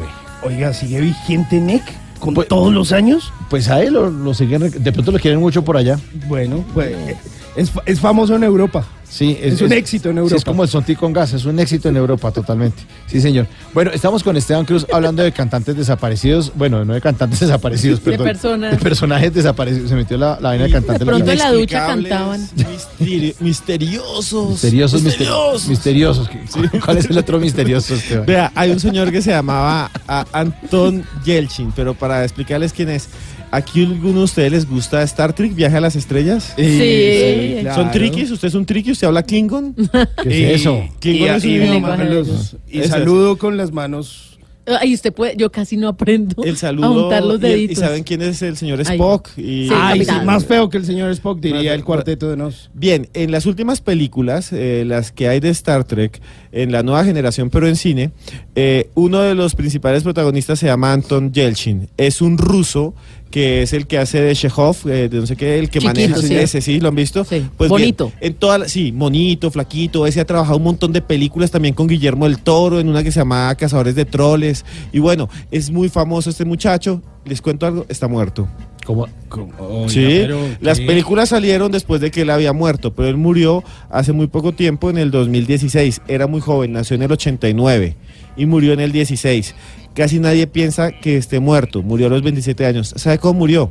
¿Cómo? Él tenía un jeep, un, una- un campero, eh, lo metió a la casa, él vivía en California y te- la casa tiene un desnivel, como cuando uno tiene que parquear para arriba. ¿Sí les ha visto que sí. parquea así como, parquea para arriba, allá? Sí, Ese. que es como su bendito. Como su bendito. Ese es el garaje. Entonces él parqueó el carro, le puso el freno de mano, se bajó a cerrar la reja y nadie sabe por qué. Dicen que es un error de fabricación. Se quitó el freno de mano, el carro bajó, lo aplastó y lo mató. Ah. Es una de las muertes más extrañas de Hollywood. Encontraron el cuerpo aplastado y dicen los forenses que murió de asfixia. O sea que tuvo que durar mucho tiempo ahí y nadie lo auxilió. Y todos los días ustedes ven una película de Star Trek, lo van a ver ahí y tristemente el señor Anton Yelchin ya está muerto. Pero eso está súper raro, está para Sí. ese famoso programa Mil de maneras de morir. morir. Sí, mi manera de morir. Lo triste es que ese señor tenía 27 años y acababa de firmar como exclusivo y que además tenía otros cuatro proyectos más de cine y un montón de contratos. Estaba en la cima de su carrera. Bueno, ahí quedan grandes misterios y grandes muertes. Eh, ya son las 11 de la noche, 59 minutos. Y ustedes se pueden comunicar después de las 12 de la noche en el 316-692-5274 con Bla Bla Blue. Para que hablemos tranquilos de aquí hasta la 1 de la mañana. Viene eh, Voces y Sonidos con Juan, eh, Juan Esteban Silva Y después de, de ese momento, pues ya vendemos con más música y mensajes de ustedes a través de nuestra línea 316-692-5274. Mensajes de texto, mensajes de voz o llamadita. Reportes de sintonía, aquí los a vamos los a leer a tatafans todos. y los maurifans. ya regresamos.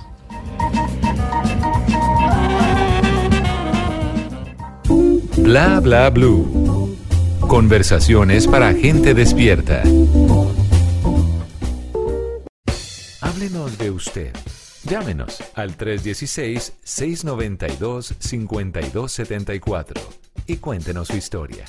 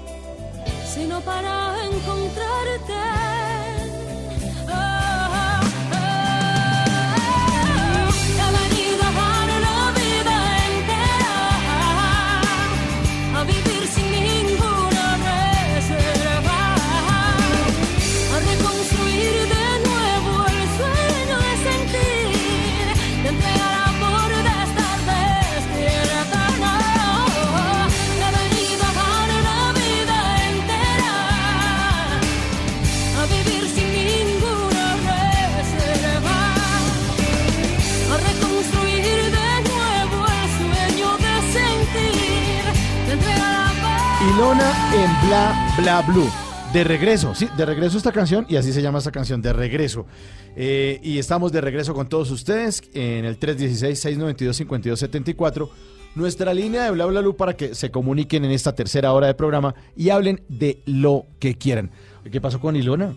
Ilona, una mujer exitosa, una mujer con un look apropiado para su onda rockerita que, que siempre impregna en sus canciones.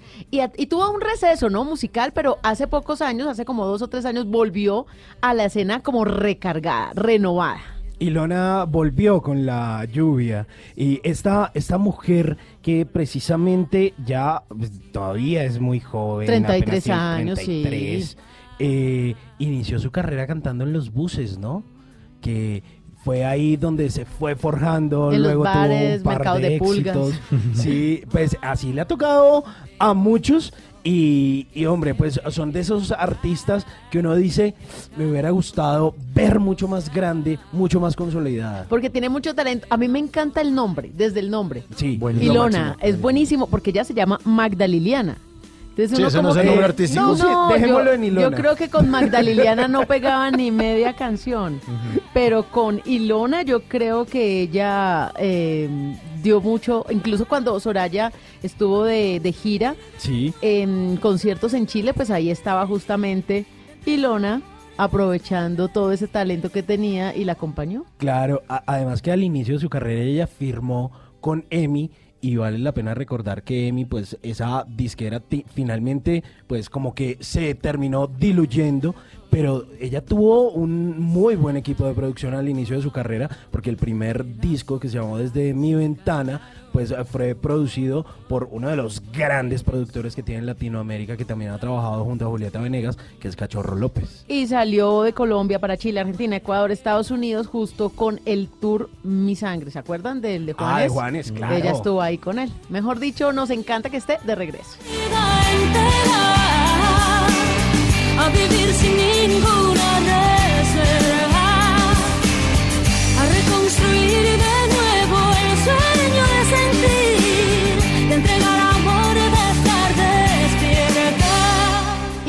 momento para que ustedes empiecen a comunicarse con nosotros. Atención porque si de pronto usted es penoso para hablar, si de pronto no quiere comunicarse la llamadita larga que siempre tenemos con los oyentes, sino que quiere dejar un saludo especial, si quiere reportar simplemente sintonía, pues lo invitamos para que también lo haga como una nota de voz, como un mensaje de texto al 316 692-5274. Y tenemos ya un oyente a esta hora de la madrugada. Buenos días.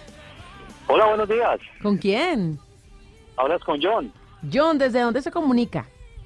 desde la ciudad de Medellín. En Medellín, John, cuéntenos a todos en Colombia, en el mundo, usted, por qué está despierto a esta hora y qué bueno tenerlo aquí con nosotros. No, pues, eh, ¿qué, qué te cuento, Tata? Yo soy un, digamos que una persona muy, muy sonámbula. Me gusta mucho la noche, yo me quedo viendo series hasta tarde, escucho mucho radio hablada y pues obviamente pues Blue Radio es una muy buena opción. Y más con ustedes es un buen programa. Mucha gente que a esta Muy hora gracias. dice, bueno, gracias, noctámbulo, chévere escucharlos, una buena opción. ¿Y, y a qué se dedica usted normalmente, John? Ah, sí, noctámbulo, corrido. Yo es que es una evolución porque levanto con las manos, es como un chavo. Sí, está despierto, está consciente de que nos John, está llamando. despierte que está llamando a Blue. Despierte. bueno, muchachos, no, ¿a qué me dedico? Pues les cuento que yo trabajo con eventos, eh, soy DJ, entonces pues obvio, obvio pues soy amante de la noche eh, 100%. ¿Y qué tipo de eventos hace? Eh, semana, ¿qué y cuando no puedo pues eh, estoy como conectado con otras cosas, pero ya en semana pues ya obviamente pues como les digo, sigo trasnochando, como por, por inercia. bueno, le preguntaba, ¿qué tipo de eventos hace John? Eh, ¿Lanzamientos de producto, fiestas? ¿Qué hace? Bueno, he trabajado con, con líneas de BTL y pues precisamente eh, con, con el cuento de la animación, entonces ya uno eh, contacta pues la- las niñas que son las impulsadoras de X o Y producto, eh, bueno, aquí no se puede decir marcas porque estamos en radio, pero con marcas pues, reconocidas eh, que necesitan como impulsar de cierta forma eh, su, su marca, entonces se hace pues como diferentes activaciones y, y bueno, eso es siempre pues como muchas veces en, en, en la noche, otras veces en la tarde, pero generalmente siempre es como los fines de semana. Para aclararles a muchos oyentes, BTL significa Below the Line, que es esa publicidad o esa manera de hacer eh, publicidad que no es la normal, no es prensa, radio, televisión. ATL. Sí, no es, no es- exactamente. La que no es ATL es La es- cuando cuando Sí. hablamos de ATL es la masiva, es medios de comunicación, Comunicación. radio, prensa, televisión. Y cuando hablamos de BTL es más cercana al consumidor, Sí. entonces es caravanas, degustaciones, puntos de venta. Ese es el tipo de la que, se está también- refiriendo en este Exactamente, que también es publicidad, también es publicidad porque eso busca vender un producto, pero es Más eh, cercana. Es más cercana, es Como la que más hacen- personalizadito, Sí, más. claro. Sí, no tan, no tan masivo. Y entonces usted pone la música en esas activaciones, en esos BTL, John. Pues generalmente cuando no tengo como el DJ al lado, pues, pero generalmente soy como que el que tengo como la información y lo que ustedes dicen es verdad. Que bueno aclararle como los oyentes porque pues ya la palabra el eslogan pues distorsiona un poquito y la gente queda pues como en las mismas. Sí, entonces uno maneja pues como la información que te dan, qué vamos a entregar, qué queremos como, como hacerle fuerza como, como por aquí, por allí, entonces es eso. Cuando, como te digo, cuando de pronto no tengo como, o el evento como si permite, no, te toca manejar la música, bueno, entonces ya qué tipo de música es, qué tipo de público, ellos no mira pues como como como el target y, y ya pues uno se va sea de animación o de jockey, o las dos cosas en, el- en este caso. Bueno, pero chévere. pero chévere, sí. Ah, y hoy me imagino que está suave, porque hoy, pues ya, to- o lo, la- la- lo fuerte es como el fin de semana. Sí, sí, total, total. Es generalmente sábado, eh, de pronto un domingo cuando es festivo, que el festivo es como como que acuña el domingo ahí, entonces como que el domingo como que todavía es como el como que hay fiesta, como que es el sábado chiquitico, entonces la gente sale. y ahí- ustedes- Y en la feria sí todos los días. Sí, total. Eso como en Feria de Flores, eso es una cosa muy disparada. Además porque pues hay veces que toca uno decir que no puedo, no me puedo como, como, como comprometer. O sea, en este cuento yo trato como de trabajar como dando la palabra que se ha perdido mucho. Yo, una pregunta. Pero, sí, dime. Usted que es oyente de Bla Bla Blue, de todos los temas que hemos tratado, porque hemos tenido de todo, para los amantes, mejor dicho, para todos los gustos. Y los que faltan. Y los que faltan. No, no, no, no, no. Eh, ¿De qué le gustaría que habláramos que de pronto no lo hemos tenido aquí en cuenta? Porque estamos escuchando también a ustedes, a los oyentes, para que nos propongan qué les gustaría que, que Bla Bla Blue les contara. Claro. ¿Sabes qué me gustaría? Pues sí, ustedes han tocado muchos temas, tecnología, eh, tus tips que son muy buenos como yo también los he aplicado, así, así donde como de pronto como muy muy de mamá.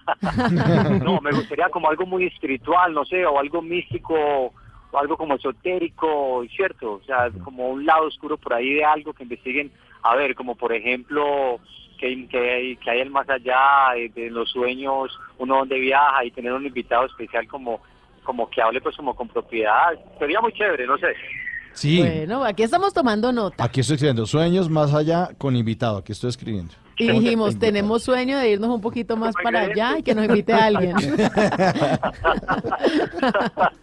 Ay, No, pero no, como si estuvieran ustedes haciendo ingredientes, a ver si son el sueño del más allá y le mezclamos, a ver... ¿qué eh, sale de eso? Pero sí, sería algo como muy chévere, no sé si lo han tocado, No. y de pronto me lo he perdido, no sé. No, no, y es muy buena idea, John. Muy buena idea. Ah, bueno, bueno. Sí, sí, porque son de esos- que Dios les pague por la, por la atención. Sí, John, es que son esos gracias. temas que tienen tanto de largo como de ancho y nos encanta que usted pues lo proponga y asimismo los que nos están oyendo en este momento con nuestro teléfono, ahí también nos pueden dejar solicitudes de temas que quieren que de pronto en algún momento ahondemos y chévere, chévere tenerlos aquí en discusión en Bla Bla Blue y a usted John pues qué rico que nos acompañe en esta madrugada y que no sea la última vez. Ah, ok, no, pues permitírmelo y pues ojalá que sea en la próxima. Y como decías, hasta el comienzo, sí, de pronto hay gente que quiere proponer y de pronto le da como como pena, nervios salir como al aire, puede escribir o darle mensajito, o escribir, porque hay gente que dice, ay, no, es que yo con esta voz de tarro, entonces pues no, igual aquí es como proponer y estar como en contacto con, además, eh, muy, muy bacano que, que ustedes como que lo tengan en cuenta uno como oyente, y eso es bien chévere. Pues sí, esa es nuestra misión, John, esa es nuestra misión en este programa, que los oyentes son lo, más importante y, aquí estamos trasnochando por ustedes para acompañarlos eh, y para darles esos temas que, que ustedes nos, nos piden y, y aquí estaremos, sí, vamos a anotar eso. Sueños está buenísimo. Sí. El más sí. allá, los sueños. Sí, hay que hablar de todo un poquito, De eso todo un poquito. Es que es todo, porque abarca significado de los sueños, qué pasa con el cuerpo mientras uno está soñando. Es verdad que se debe despertar a una persona que está soñando o que dejar cuando que se hijo- despierte solito. Sí, o que está temblando y, y va y despierta el hijo así de repente como hizo Tata la otra vez. Que se gana uno su mala cara del hijo adolescente. No, es que para los adolescentes la culpa de todo es de los papás. Pues claro, Eh, ¿a quién más le echan la culpa? Bueno, pues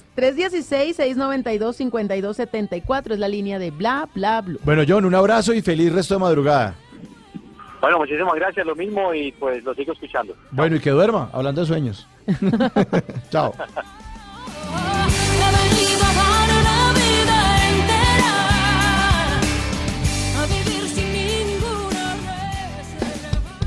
Bla bla blue. Porque en la noche la única que no se cansa es la lengua. Y porque la vida viene sin instrucciones, llega Tata Solarte con los Tata Tips. que se los dedica a quien a John, porque como le quedan gustando, Claro, sí, de una que, vez. Es que yo sí aclaro que estos tips son absolutamente para todos los oyentes, sea hombre o mujer, sea ama de casa o no, sea una mujer soltera, sea hija que esté todavía en el Hotel Mama, para todos, para todos funciona, Simón. Sí, además, mire, yo hice la tarea juicioso, mi mamá eh, por ahí se trasnochó escuchando los Tata Tips y eh, trajimos precisamente, eh, hicimos mercado por estos días y trajimos pan. Ajá. Y ¿Ya le puso el apio? Sí, le pusimos el apio para que nos dure más el pancito, para, Sí, que, sí. para que se conserve. ¿Y se ha durado no te- o, o duró cinco minutos mientras usted lo pues, tragó? Es, que, es que el tip Tata lo dio hace un par de días. Entonces, por ahora no he tragado mucho pan. se tragó pero el por apio, ahora el se pan, conserva. Se tragó el apio con el pan y todo. No se pudo comprobar el tatatip. Bueno, este tip es para utilizar de una manera chévere porque muchos oyentes tienen hijos y un dolor de cabeza de los papás es el reguero de juguetes. Uy, claro. Y los niños tienden a jugar, dejan las cosas tiradas generalmente en el piso, a veces las sacan a la arenera o al parque, vuelven, las ponen en la casa, vuelven al piso y ellos manipulan esos juguetes todo el tiempo. Pero ojo papás, los juguetes hay que lavarlos. Pero a veces son tantos juguetes y hay unos pues que se pueden mojar, hay otros, Otros que no. porque tienen las pilas y Claro, pero por ejemplo, las figuras en bloque, como tipo Lego o Armotodo, este tipo de juguetes, los de plástico, los animalitos, todas, esas, figuras grandes, Fisher Price y, y eso. que hacen tanto montón en la Claro. casa, pues coloque todos estos juguetes en una malla, de estas mallas que venden para poner la ropa delicada. Ok. Les ponga todos esos juguetes en la malla y los lava en un ciclo largo en la lavadora. Esa es la forma fácil de usted limpiar de una sola vez Ah, claro. todos los juguetes Que pongan a echarle trapo uno por uno. No. le llega a diciembre. Y además que en el ciclo largo de la lavadora permite llegar de pronto y sacar todas esas impurezas porque realmente estos juguetes recolectan mucha suciedad porque en cada rincón, en el piso, en el parque, en la arena, los niños andan con estos juguetes para arriba y para abajo. Entonces es la forma de también tener esa higiene con esos jugueticos porque muchas veces los niños pues no se lavan las manos, no tienen la precaución de que van a comerse un alimento y se van a lavar con agua y jabón, sino que dejan el juguete, se meten las cosas a la boca y así garantizamos que nuestros juguetes estén limpios. Tata tip para los juguetes. los Buenísimo, me encanta, me encanta. De una vez, todos los juguetes limpios de un solo envío. Todos los que se puedan lavar, acuérdense que esto se moja, entonces pues no vayan a meter ahí los que tengan componentes de pilas, baterías Sí, o algo, no. porque pues se dañan. Pero los que se puedan lavar, las casitas de plástico, todos Todo estos Para la lavadora. para la lavadora en una malla Sí. de las que usted tiene normalmente para lavar la ropa delicada. Buenísimo ese tatatip. El único juguete que no, no necesita lavado es el payaso de Anti Andy Montañez.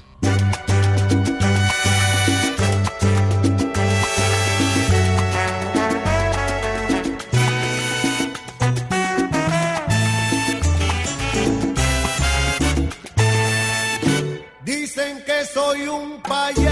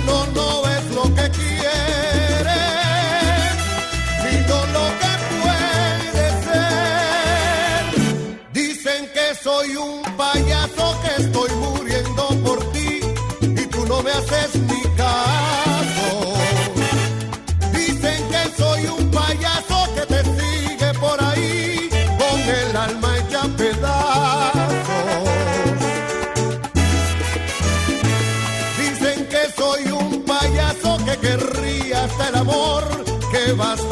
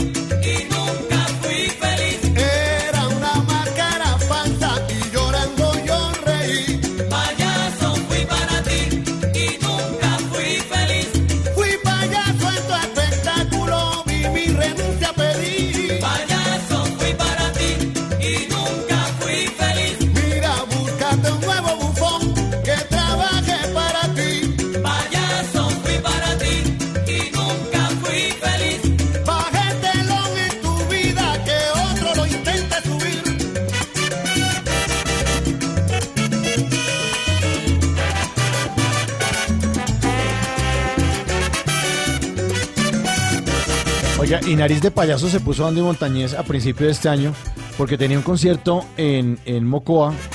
Era la primera vez sí, que iba a Mocoa. que- sí, entonces dijo que, que, no, que, que no se iba a presentar porque estaba enfermo. Pero después subió fotos diciendo, no, aquí estoy listo para presentarme en Popaya. No. ah, tenía un concierto el, Ah, o sea, ¿no a, fue? principios, a principios de enero, no fue. No fue. Y, y gente en diciembre como- nos contó que era la primera vez que iba a ir.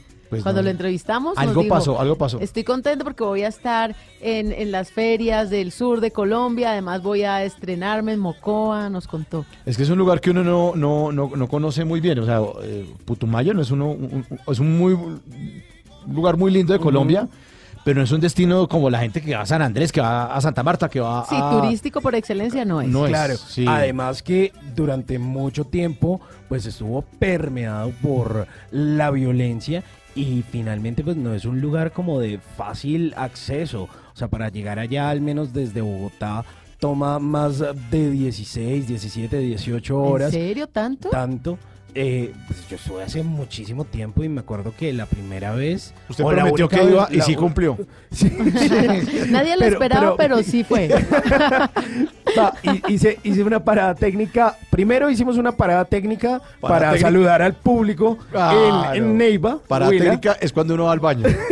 no es una parada técnica. Eh, y luego eh, en Mocoa, que no es una población tan grande, pero se ven unos paisajes Pues bellísimos, que, que- y usted sale por la carretera camino a Villa Garzón y, y hay como una zona medio montañosa y desde ahí uno puede ver toda la selva en su plenitud. Ay, qué Es bonito. Pues maravilloso. sí se puede ser un, considerado un destino, pues ya no lo tiene uno en el radar, pero chévere. Claro, y mucha gente, muchos extranjeros van hasta el Putumayo, pero a hacer la ruta del viaje. Ajá. Sí, ya, toma viaje. El viaje A desconectarse. astral. Eh, Esto, le- esto, esto registraron los micrófonos de Blue Radio con respecto a, a ese concierto. O- óiganlo, oigan a Andy Montañez. A la gente de Mocoa, de parte de Andy Montañez, eh, para explicarle la razón por la cual no pude estar con ustedes, es que me encontraba referido por un médico en el hospital y no pude llegar, no pude con ustedes.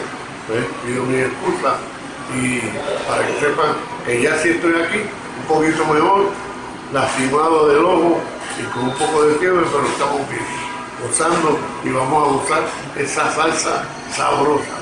A gente de Mocoa para que sepan por, el por qué no pude.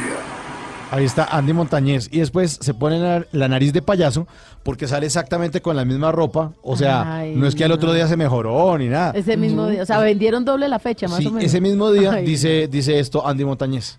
A mi gente de Popayán les habla Andy Montañez, ya estamos aquí, estamos en camino para allá para Ah. vacilar esa música Vacilar. que ustedes estén conmigo. Gracias por acompañarme y gracias por apoyarme. Vamos para allá. Me, me extraña muchísimo porque esto es una falta de respeto con la gente de Mocoa. Claro, en verdad es un payaso. Ay, no. Como lo dice él sobre el escenario. Increíble, pero eso es más manejo de los empresarios, porque el artista Claro. finalmente ni maneja la agenda. No cuadra la agenda. Se la manejan los empresarios. Lo cierto es que Andy Montañez es un señor en la música Sí, y como ustedes saben, estuvo con el Gran Combo de Puerto Rico durante muchos años, de ahí pasó a la Orquesta Dimensión Latina, fue el reemplazo de Oscar de León, cuando Oscar de León sale de esta orquesta, Ajá. llega Andy Montañez a reemplazarlo y luego ya en su trabajo en solitario, como lo estamos viendo actual, actualmente, y con sus hijos que hacen parte pues de la orquesta, su hija ya no por quebrantos de salud, pero su hijo sí se mantiene ahí en la orquesta que hoy pues le da la vuelta a Colombia, no llega a Mocoa, pero sigue girando.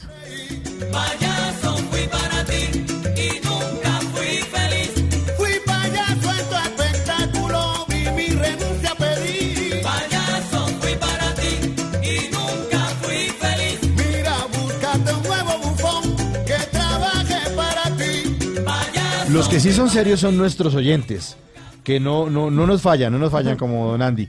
316-692-5274 es la línea para que ustedes se comuniquen, eh, dejen mensajes de voz, mensajes de texto, lo que decía hace un rato Tata, que propongan los temas Chévere, sí. de los que les, a ustedes les gustaría que nosotros aquí tratáramos. Pues ahí está un tema muy bueno, nos contó John, dijo que quería hablar acerca de los sueños, del más allá. Y aquí está otro mensaje de voz que nos deja uno de los oyentes de Bla Bla Blue. Hola amigos de Bla Bla Blue, mi nombre es Aida Solano, tengo un hijo de 8 años y pues está diagnosticado con hiperactividad combinada. En este momento ya pasó por la psicóloga y la neuróloga y se le hicieron unos estudios y pues ese fue el resultado. Quisiera que por favor abordaran el tema con personas especializadas al respecto de todo lo relacionado con el estudio, las actividades en la casa, cómo abordarlos en casa, el tema de la inclusión social, porque pues son niños mm, pues que son rechazados en muchos entornos, inclusive en el colegio mm, los pueden sacar que porque hay que buscarles un entorno escolar apropiado, que hay que buscarles otras actividades, que no sé qué, pues no siempre los colegios a los que son enviados son colegios que estén al alcance de muchos papás, como es mi caso. Entonces, pues sí quisiera que abordaran el tema desde todas las aristas, ¿no? Entonces, me gustaría mucho escuchar y, y, y tomar pues cartas en el asunto y ver qué nos aconsejan los especialistas. Los escucho todos los días, es un programa supremamente encantador, muy, muy excelente para aprender. Muchas gracias, buenas noches. Muchas gracias por ese Uf, mensaje tan bonito. Además de una mamá, Sí. lo que sufren los papás o lo que sufrimos los papás con, cuando los niños son de esa manera, que es ser hiperactivo. Hay dos términos, yo no soy la experta porque vamos a hacer un programa muy seguramente con un experto, pero para sí. que los oyentes que, que acaban de escuchar este mensaje sepan como de qué nos está hablando ella. Cuando hablamos de hiperactividad, eh, cuando hablamos de un niño muy inquieto, demasiado inquieto, podemos decir que es un niño hiperkinético, que no se queda quieto, que se mantiene moviendo y que no se concentra fácilmente, pero hasta ahí. Cuando hablamos de hiperactividad, ya este niño requiere medicamentos, ya este niño presenta algo más de, mm, ¿cómo se llama? De salud. Entonces ya Porque no un es... déficit de atención. Sí, ya, ya incluye otras cosas, por eso requiere medicamento y requiere unos cuidados demasiado especializados, porque en un colegio tradicional la fácil es decir que este niño es un niño problema. Sí, usted se quieto. Claro, esto claro, esa es la no fácil. Entonces. ¿cuál es, ¿qué le toca al papá? Lo saca, no, eh, su hijo no se adaptó a las normas, al manual de convivencia del colegio, entonces expulsado. Esa es la fácil. Y la se lavan las manos. y Chao. lo que decía nuestra oyente, entonces la difícil la tienen los colegios especializados, que reciben niños con déficit de atención, con hiperactividad, con eh, diferentes tipos de trastornos también, y eh, tienen un mecanismo de enseñanza especializado, pero es demasiado costoso. Entonces sí sería bueno ese programa porque le podría ayudar mucho, sobre todo con pautas de crianza, porque no es lo mismo corregir a un niño eh, que no tenga esta dificultad a uno que sí la tenga. Entonces ahí podríamos hablar con alguien que, que tenga como esa parte de psicólogo, eh, otro, un maestro de estas pedagogías como la Waldorf, por ejemplo, que, que son enfocadas hacia curativa, pedagogía curativa de sanación, o actividades como en Bogotá hay un colegio que se llama San José de Bavaria. No queda en el barrio San José de Bavaria, pero se llama así.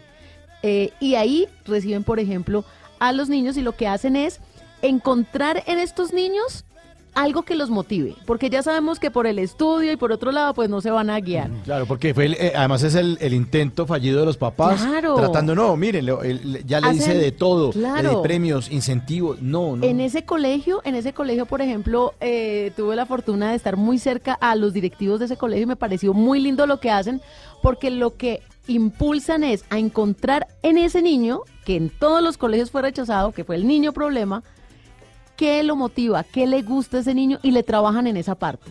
Y a partir de ahí logran la concentración, logran los resultados. Entonces, por ejemplo, un niño que se mueve mucho, pero le fascina el ajedrez. ¿Y el ajedrez qué requiere? Concentración, quietud, silencio. Entonces, logran a través de juegos como el ajedrez llegar a los resultados con los niños. Entonces, me parece súper, súper interesante ese tema para los papás. Eso está chévere. Está muy Hablar chévere. acerca de la hiperactividad combinada y otros déficits de atención. Entonces, bueno, idea de nuestra oyente Aida Solano que nos dejó esa nota de voz en el 316-692-5274.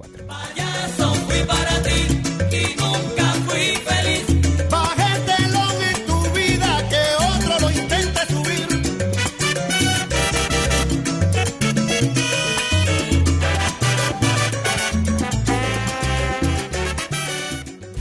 Bla bla blue. Conversaciones para gente despierta.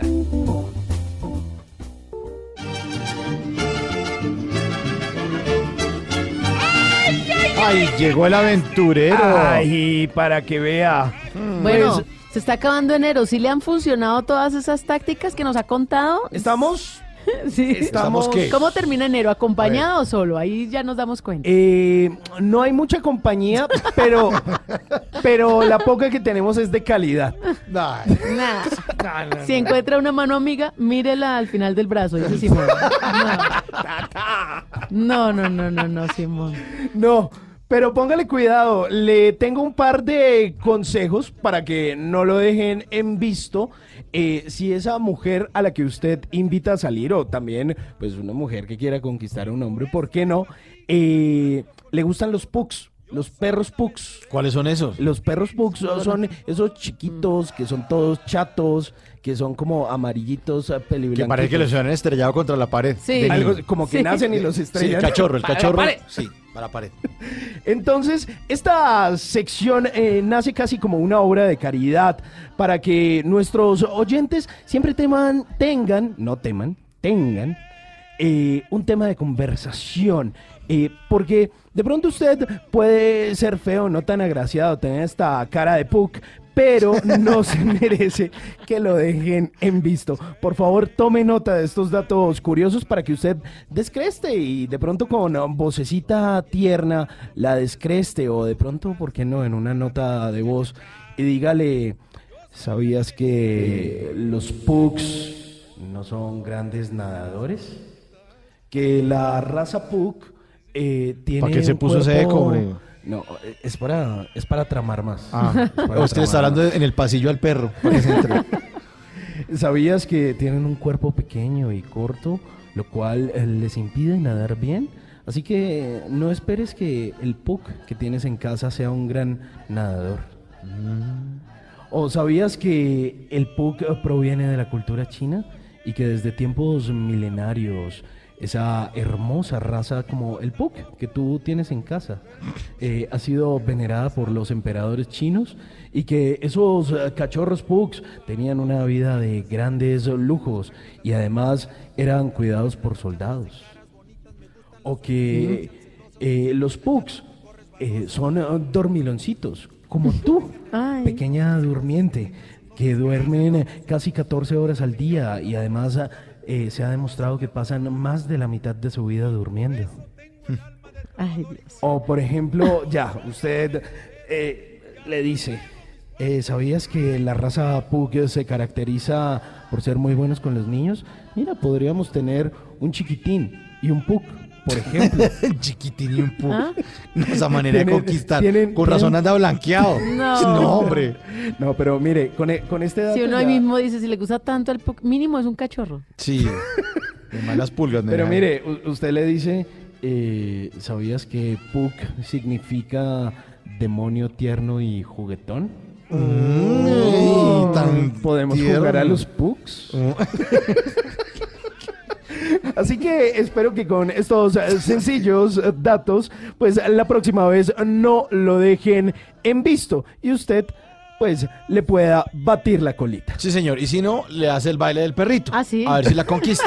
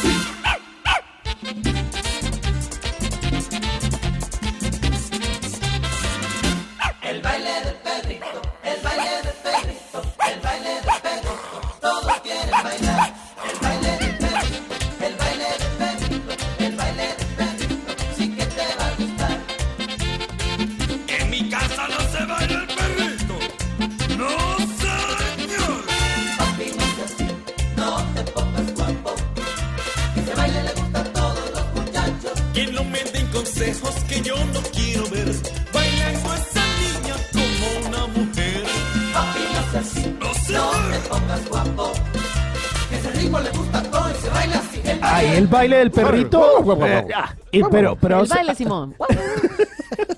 pero a esta hora los perritos eh, están durmiendo y si ladran a esta hora, preocúpese. ¿Por Ay, sí, está A los temblando. ladrones, o los ladrones. O los ladrones. O hay o ladrones los- espíritus. Ellos sienten todo primero. Los espíritus chocarreros. Oiga, su chanfle le ladra a las paredes a veces. Mi ¿no? chanfle es un dormilón de aquí a la luna, pero sí, de vez en cuando me asusta porque estamos los dos solos, que ahí es cuando más me asusta, y de la nada empieza a ladrarle a la pared que no tiene nada, porque a veces le ladra a una cartera o a un cuadro y digo, bueno, es el cuadro, pero a veces no hay nada en la pared y empieza a ladrar, a ladrar, y yo, mi amor, es la pared.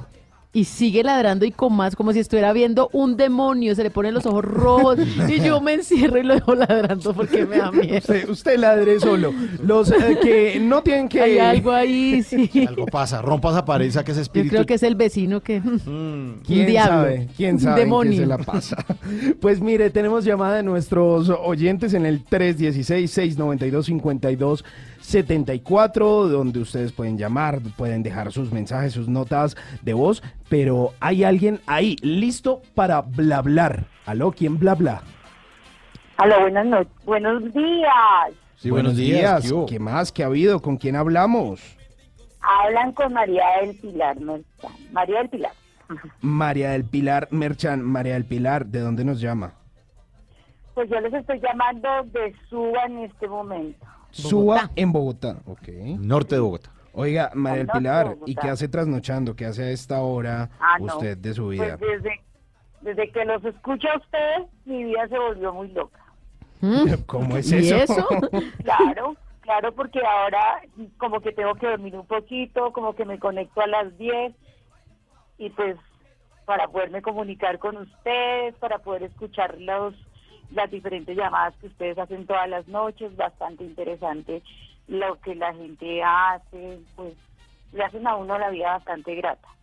Oiga, pues eh, qué chévere que esté ahí conectada con Bla Bla Blue. Hablamos de todo un poco en esa primera hora, pues siempre tenemos eh, un invitado con el que hablamos, al que le hacemos una entrevista eh, entretenida. Luego, pues eh, hablamos en serio. Y bueno, esta tercera hora que es donde hablamos con ustedes, los oyentes que tienen voz y voto. Oiga, María del Pilar, ¿y usted a qué se dedica en la vida?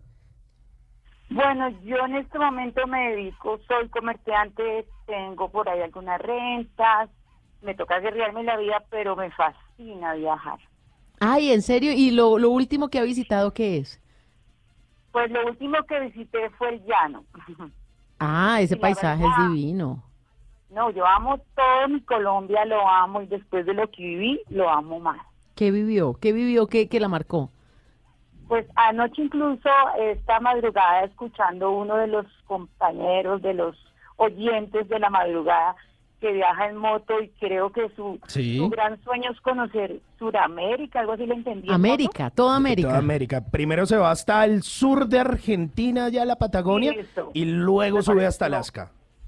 Genial, pero pues igual a él afortunadamente que, bueno, bueno, yo soy fiel, ferviente y creyente de Dios, mi compañero, mi amigo y todo lo demás. Bueno, eso sí, el criterio de cada quien, ¿no? Sí, claro. Entonces, sí, entonces debido pues a, a eso a mí sí me cortaron las alas.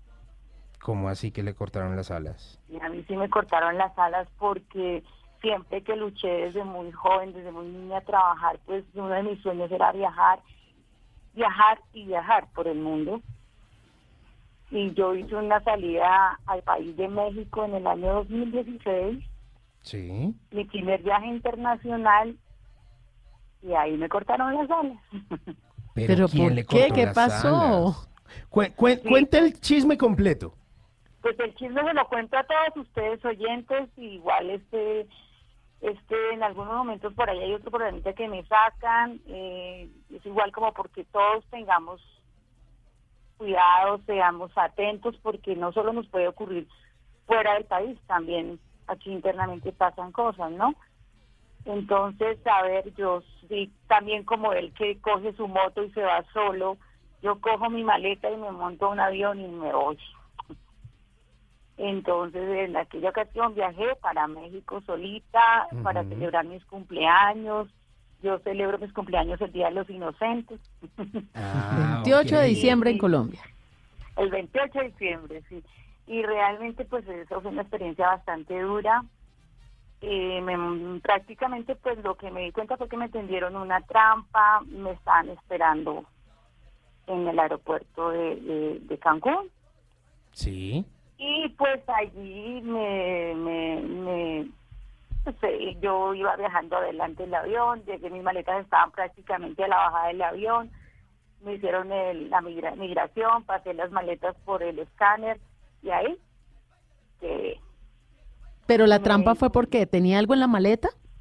no, la trampa fue, eh, ellos tenían un montaje de, de que yo llevaba cocaína en mis productos del cabello. Ay, caramba, ¿cómo así? Entonces es delicado porque realmente eh, si eso hubiera sido no estaba comunicándome con ustedes, nunca, nunca hubiera salido de ese país. Pero Dios, pues Dios me mandó un ángel, y eso mismo me lo dijeron en todo lado, o sea, donde yo me comunico con los diferentes, allá mismo en el sitio donde me tuvieron detenida, Sí. ellos mismos me decían que pues que pues que eso era un milagro. Bueno, pero entonces usted llega, eh, la detiene, le hacen la inspección típica y encuentran supuestamente que usted tiene en esos productos del pelo, del cabello, eh, que no son lo que parecen y entonces empieza una investigación. ¿Y cuánto tiempo se queda en el aeropuerto? En el aeropuerto me estuvieron, yo llegué más o menos a las 2 y 50 minutos por la grabación que hice en mi cámara. Eh, feliz, pues uno llega, lo primero que tú haces cuando llegas a un, a un país es grabar. y, Pues, yo incluso me reía de ese aeropuerto, pues me pareció muy rústico para hacer semejante destino. Sí, porque Y- está aún en construcción el aeropuerto de Cancún. Sí, pero pues igual yo creo que esto es más o menos parecido a Ujú. San Andrés. el caso es que yo pues grabé el, el tiempo de, de- de la hora que aparece, eran más o menos las 12 y 50 y a las 3 y 5 minutos ya me tenían totalmente enredada. De ahí pues precisa, pues de ahí me ya me llevaron a lo que es la Procuraduría, estuve en ese proceso tres días Ok. en indagatorios y todo eso es bastante, bastante agotador. Y la devolvieron. Eh, la licenciada que me correspondió como defensora de turno de la noche del 25 de diciembre de ese año fue la persona que se encargó de devolverme a Colombia. O sea, ¿no conoció Cancún? Sí, claro, yo, yo, obviamente que cuando salí de esa experiencia eh, y llegué al hotel, yo tenía una semana de viaje y había comprado paquetes de paseos aquí en Colombia y lo que yo hice apenas pues la fiscalía y todo, el consulado me decían que me quedara en el hotel, que no fuera a salir. Ah, no, yo llegué a ese hotel, me pegué un baño, me arreglé y me fui a celebrar mis cumpleaños, pues ustedes saben que la discoteca más famosa de Cancún es la Cocobongo. La Cocón hace unos Hay shows que ir. Eso, si usted va a. Cancún, tiene que ir, no importa lo que valga. me fui al, al plan del plan que es el VIP y allí, mejor dicho, desahogué toda esa energía y todo lo que tenía represado en ese sitio tan horrible por el que pasé. Pues esa experiencia es dura, ahí sí entendí que, que se siente estar de un sitio a veces encerrado en un hueco. Y pues eso eso me sirvió como para estar mejor dicho es una euforia en esa discoteca a la que uno Claro, uno es- necesita es una muy buena es fiesta. una energía. Sí y allí conocí una chica brasilera somos súper amigas. Ella sí viaja por el mundo y las dos nos escribimos pues ella ella sí ha venido a Colombia. Y nos conocimos ni siquiera el idioma ella me lo entendía y yo más o menos pero no sé también me la puso porque yo me fui sola y entré a la discoteca y y pues compartí con ella nos tomamos las fotos y así mismo como me, me decían los mismos del hotel no se vaya a subir a un taxi suba hacia los camiones en este caso son los buses Los ¿no? buses. Sí, los buses. pues subí a mi camión. Eh, fue una experiencia muy loca porque allí en la emoción iba un grupo cantando y yo me paré y cogí el micrófono y cantaba con ellos, lloraba. y pues les decía que, que el país era hermoso y que ellos no tenían la culpa. Sí, claro. y la gente pues en el bus eran todos y empezaron a aplaudir. Pues es porque tú eres sanador. Pues nos alegra mucho que, que, que haya salido bien la, la historia, María del Pilar, porque Claro. después de todo esto, usted ya nos está llamando con otra voz calmada, que habla, bla, blue. Eh, Sí, tiene, ese no, ama- sí, tiene ese amargo recuerdo y todo, pero bueno, hay que pasar la página, hay que seguir adelante. No puede seguir masticando eso que le pasó, que es negativo, no lo, no, no lo Y le quedó ocultamos. una brasilera. Ah. y le quedó una brasilera, sí. Y, por el por mi país sí me repito y voy a San Andrés voy a o sea digo disfrutemos esta belleza porque este país es hermoso y lo amo Bueno, pues nos alegra mucho. Muchísimas gracias, María del Pilar, por comunicarse con, con, con Bla Bla Blue. Eh, y le mandamos un abrazo, un abrazo y que nos siga escuchando. Y, lo seguiré escuchando me encanta Bueno, y para usted, María del Pilar, y para su amiga en Brasil, pues esta canción, una brasilera, la que le quedó, de Cancún. Ay, Ahí está. gracias Chao.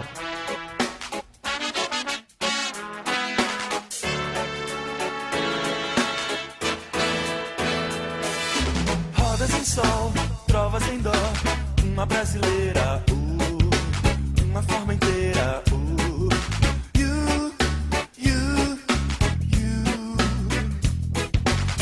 Nada demais, nada através, uma légua e meia, uh, uma brasa incendeia, uh,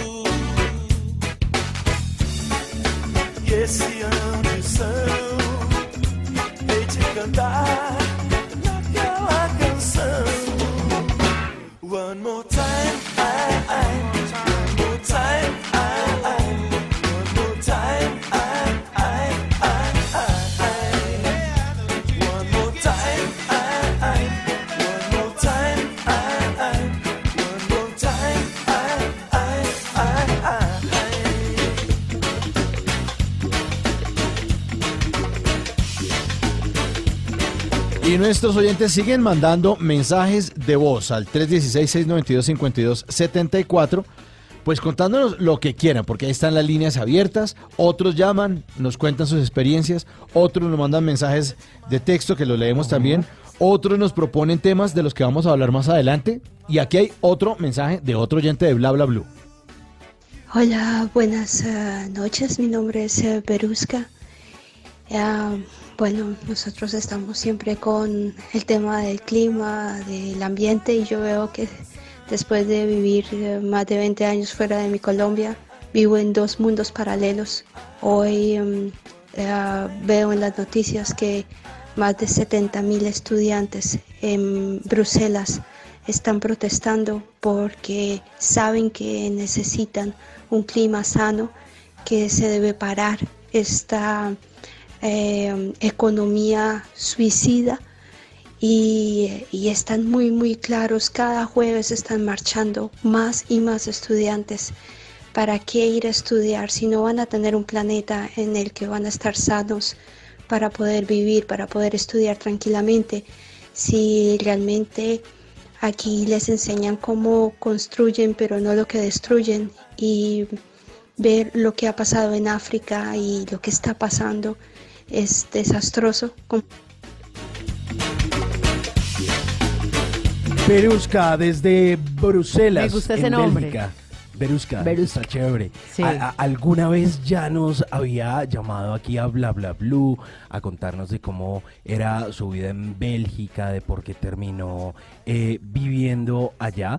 Y bueno, pues también, como lo dice ella, hay que pararle bolas eh, al medio ambiente, porque pues si no, ¿dónde vamos a vivir? Dirían por ahí. Entonces hay, hay que ser equilibrados con todo, como lo dice nuestra oyente Berusca, que nos dejó esa nota de voz ahí en el 316-692-5274. Y hay otra nota de voz a esta hora. Hola muchachos, excelente programa. Tata, cuando vengas a Cali me gustaría conocerte, invitarte a un café y charlar un ratico. Claro. Que estés bien, excelente programa, que tengan buena noche. Tan bonito. Ah, comprometida, Tan ¿no? Los- bonito. los tatafans. Tan bonito, sí, claro. Yo ya lo he hecho con varios oyentes. ¿Qué? Que nos hemos ¿Qué? encontrado, por ejemplo, yo les aviso, Ah. voy a estar en el Parque de las Banderas haciendo la transmisión de Blue Radio y ahí llegan. Ah. Súper chévere, sí, porque Bueno. ellos ellos se imaginan la radio y cuando la pueden ver, pues es- crece como más ese ese amor que le tienen Se a este medio de enamoran. comunicación. Se enamoran más, exactamente. Entonces, Crespos, ¿qué? No están Ay, ahí ¿usted gratis. qué cree? otro oyente, otro oyente, otro mensaje de voz. Buenos días, soy William, con mucho gusto y saludos a, a la mesa de Bla Bla Blue. Un gusto poder estar y comunicarme con ustedes.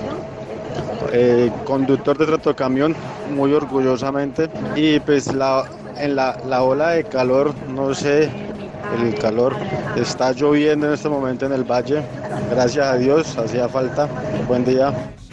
Buen día para Sí. usted, señor William. Un abrazo. Sí decían que era un problema que Sí. tenían los caleños por estos días, un dilema.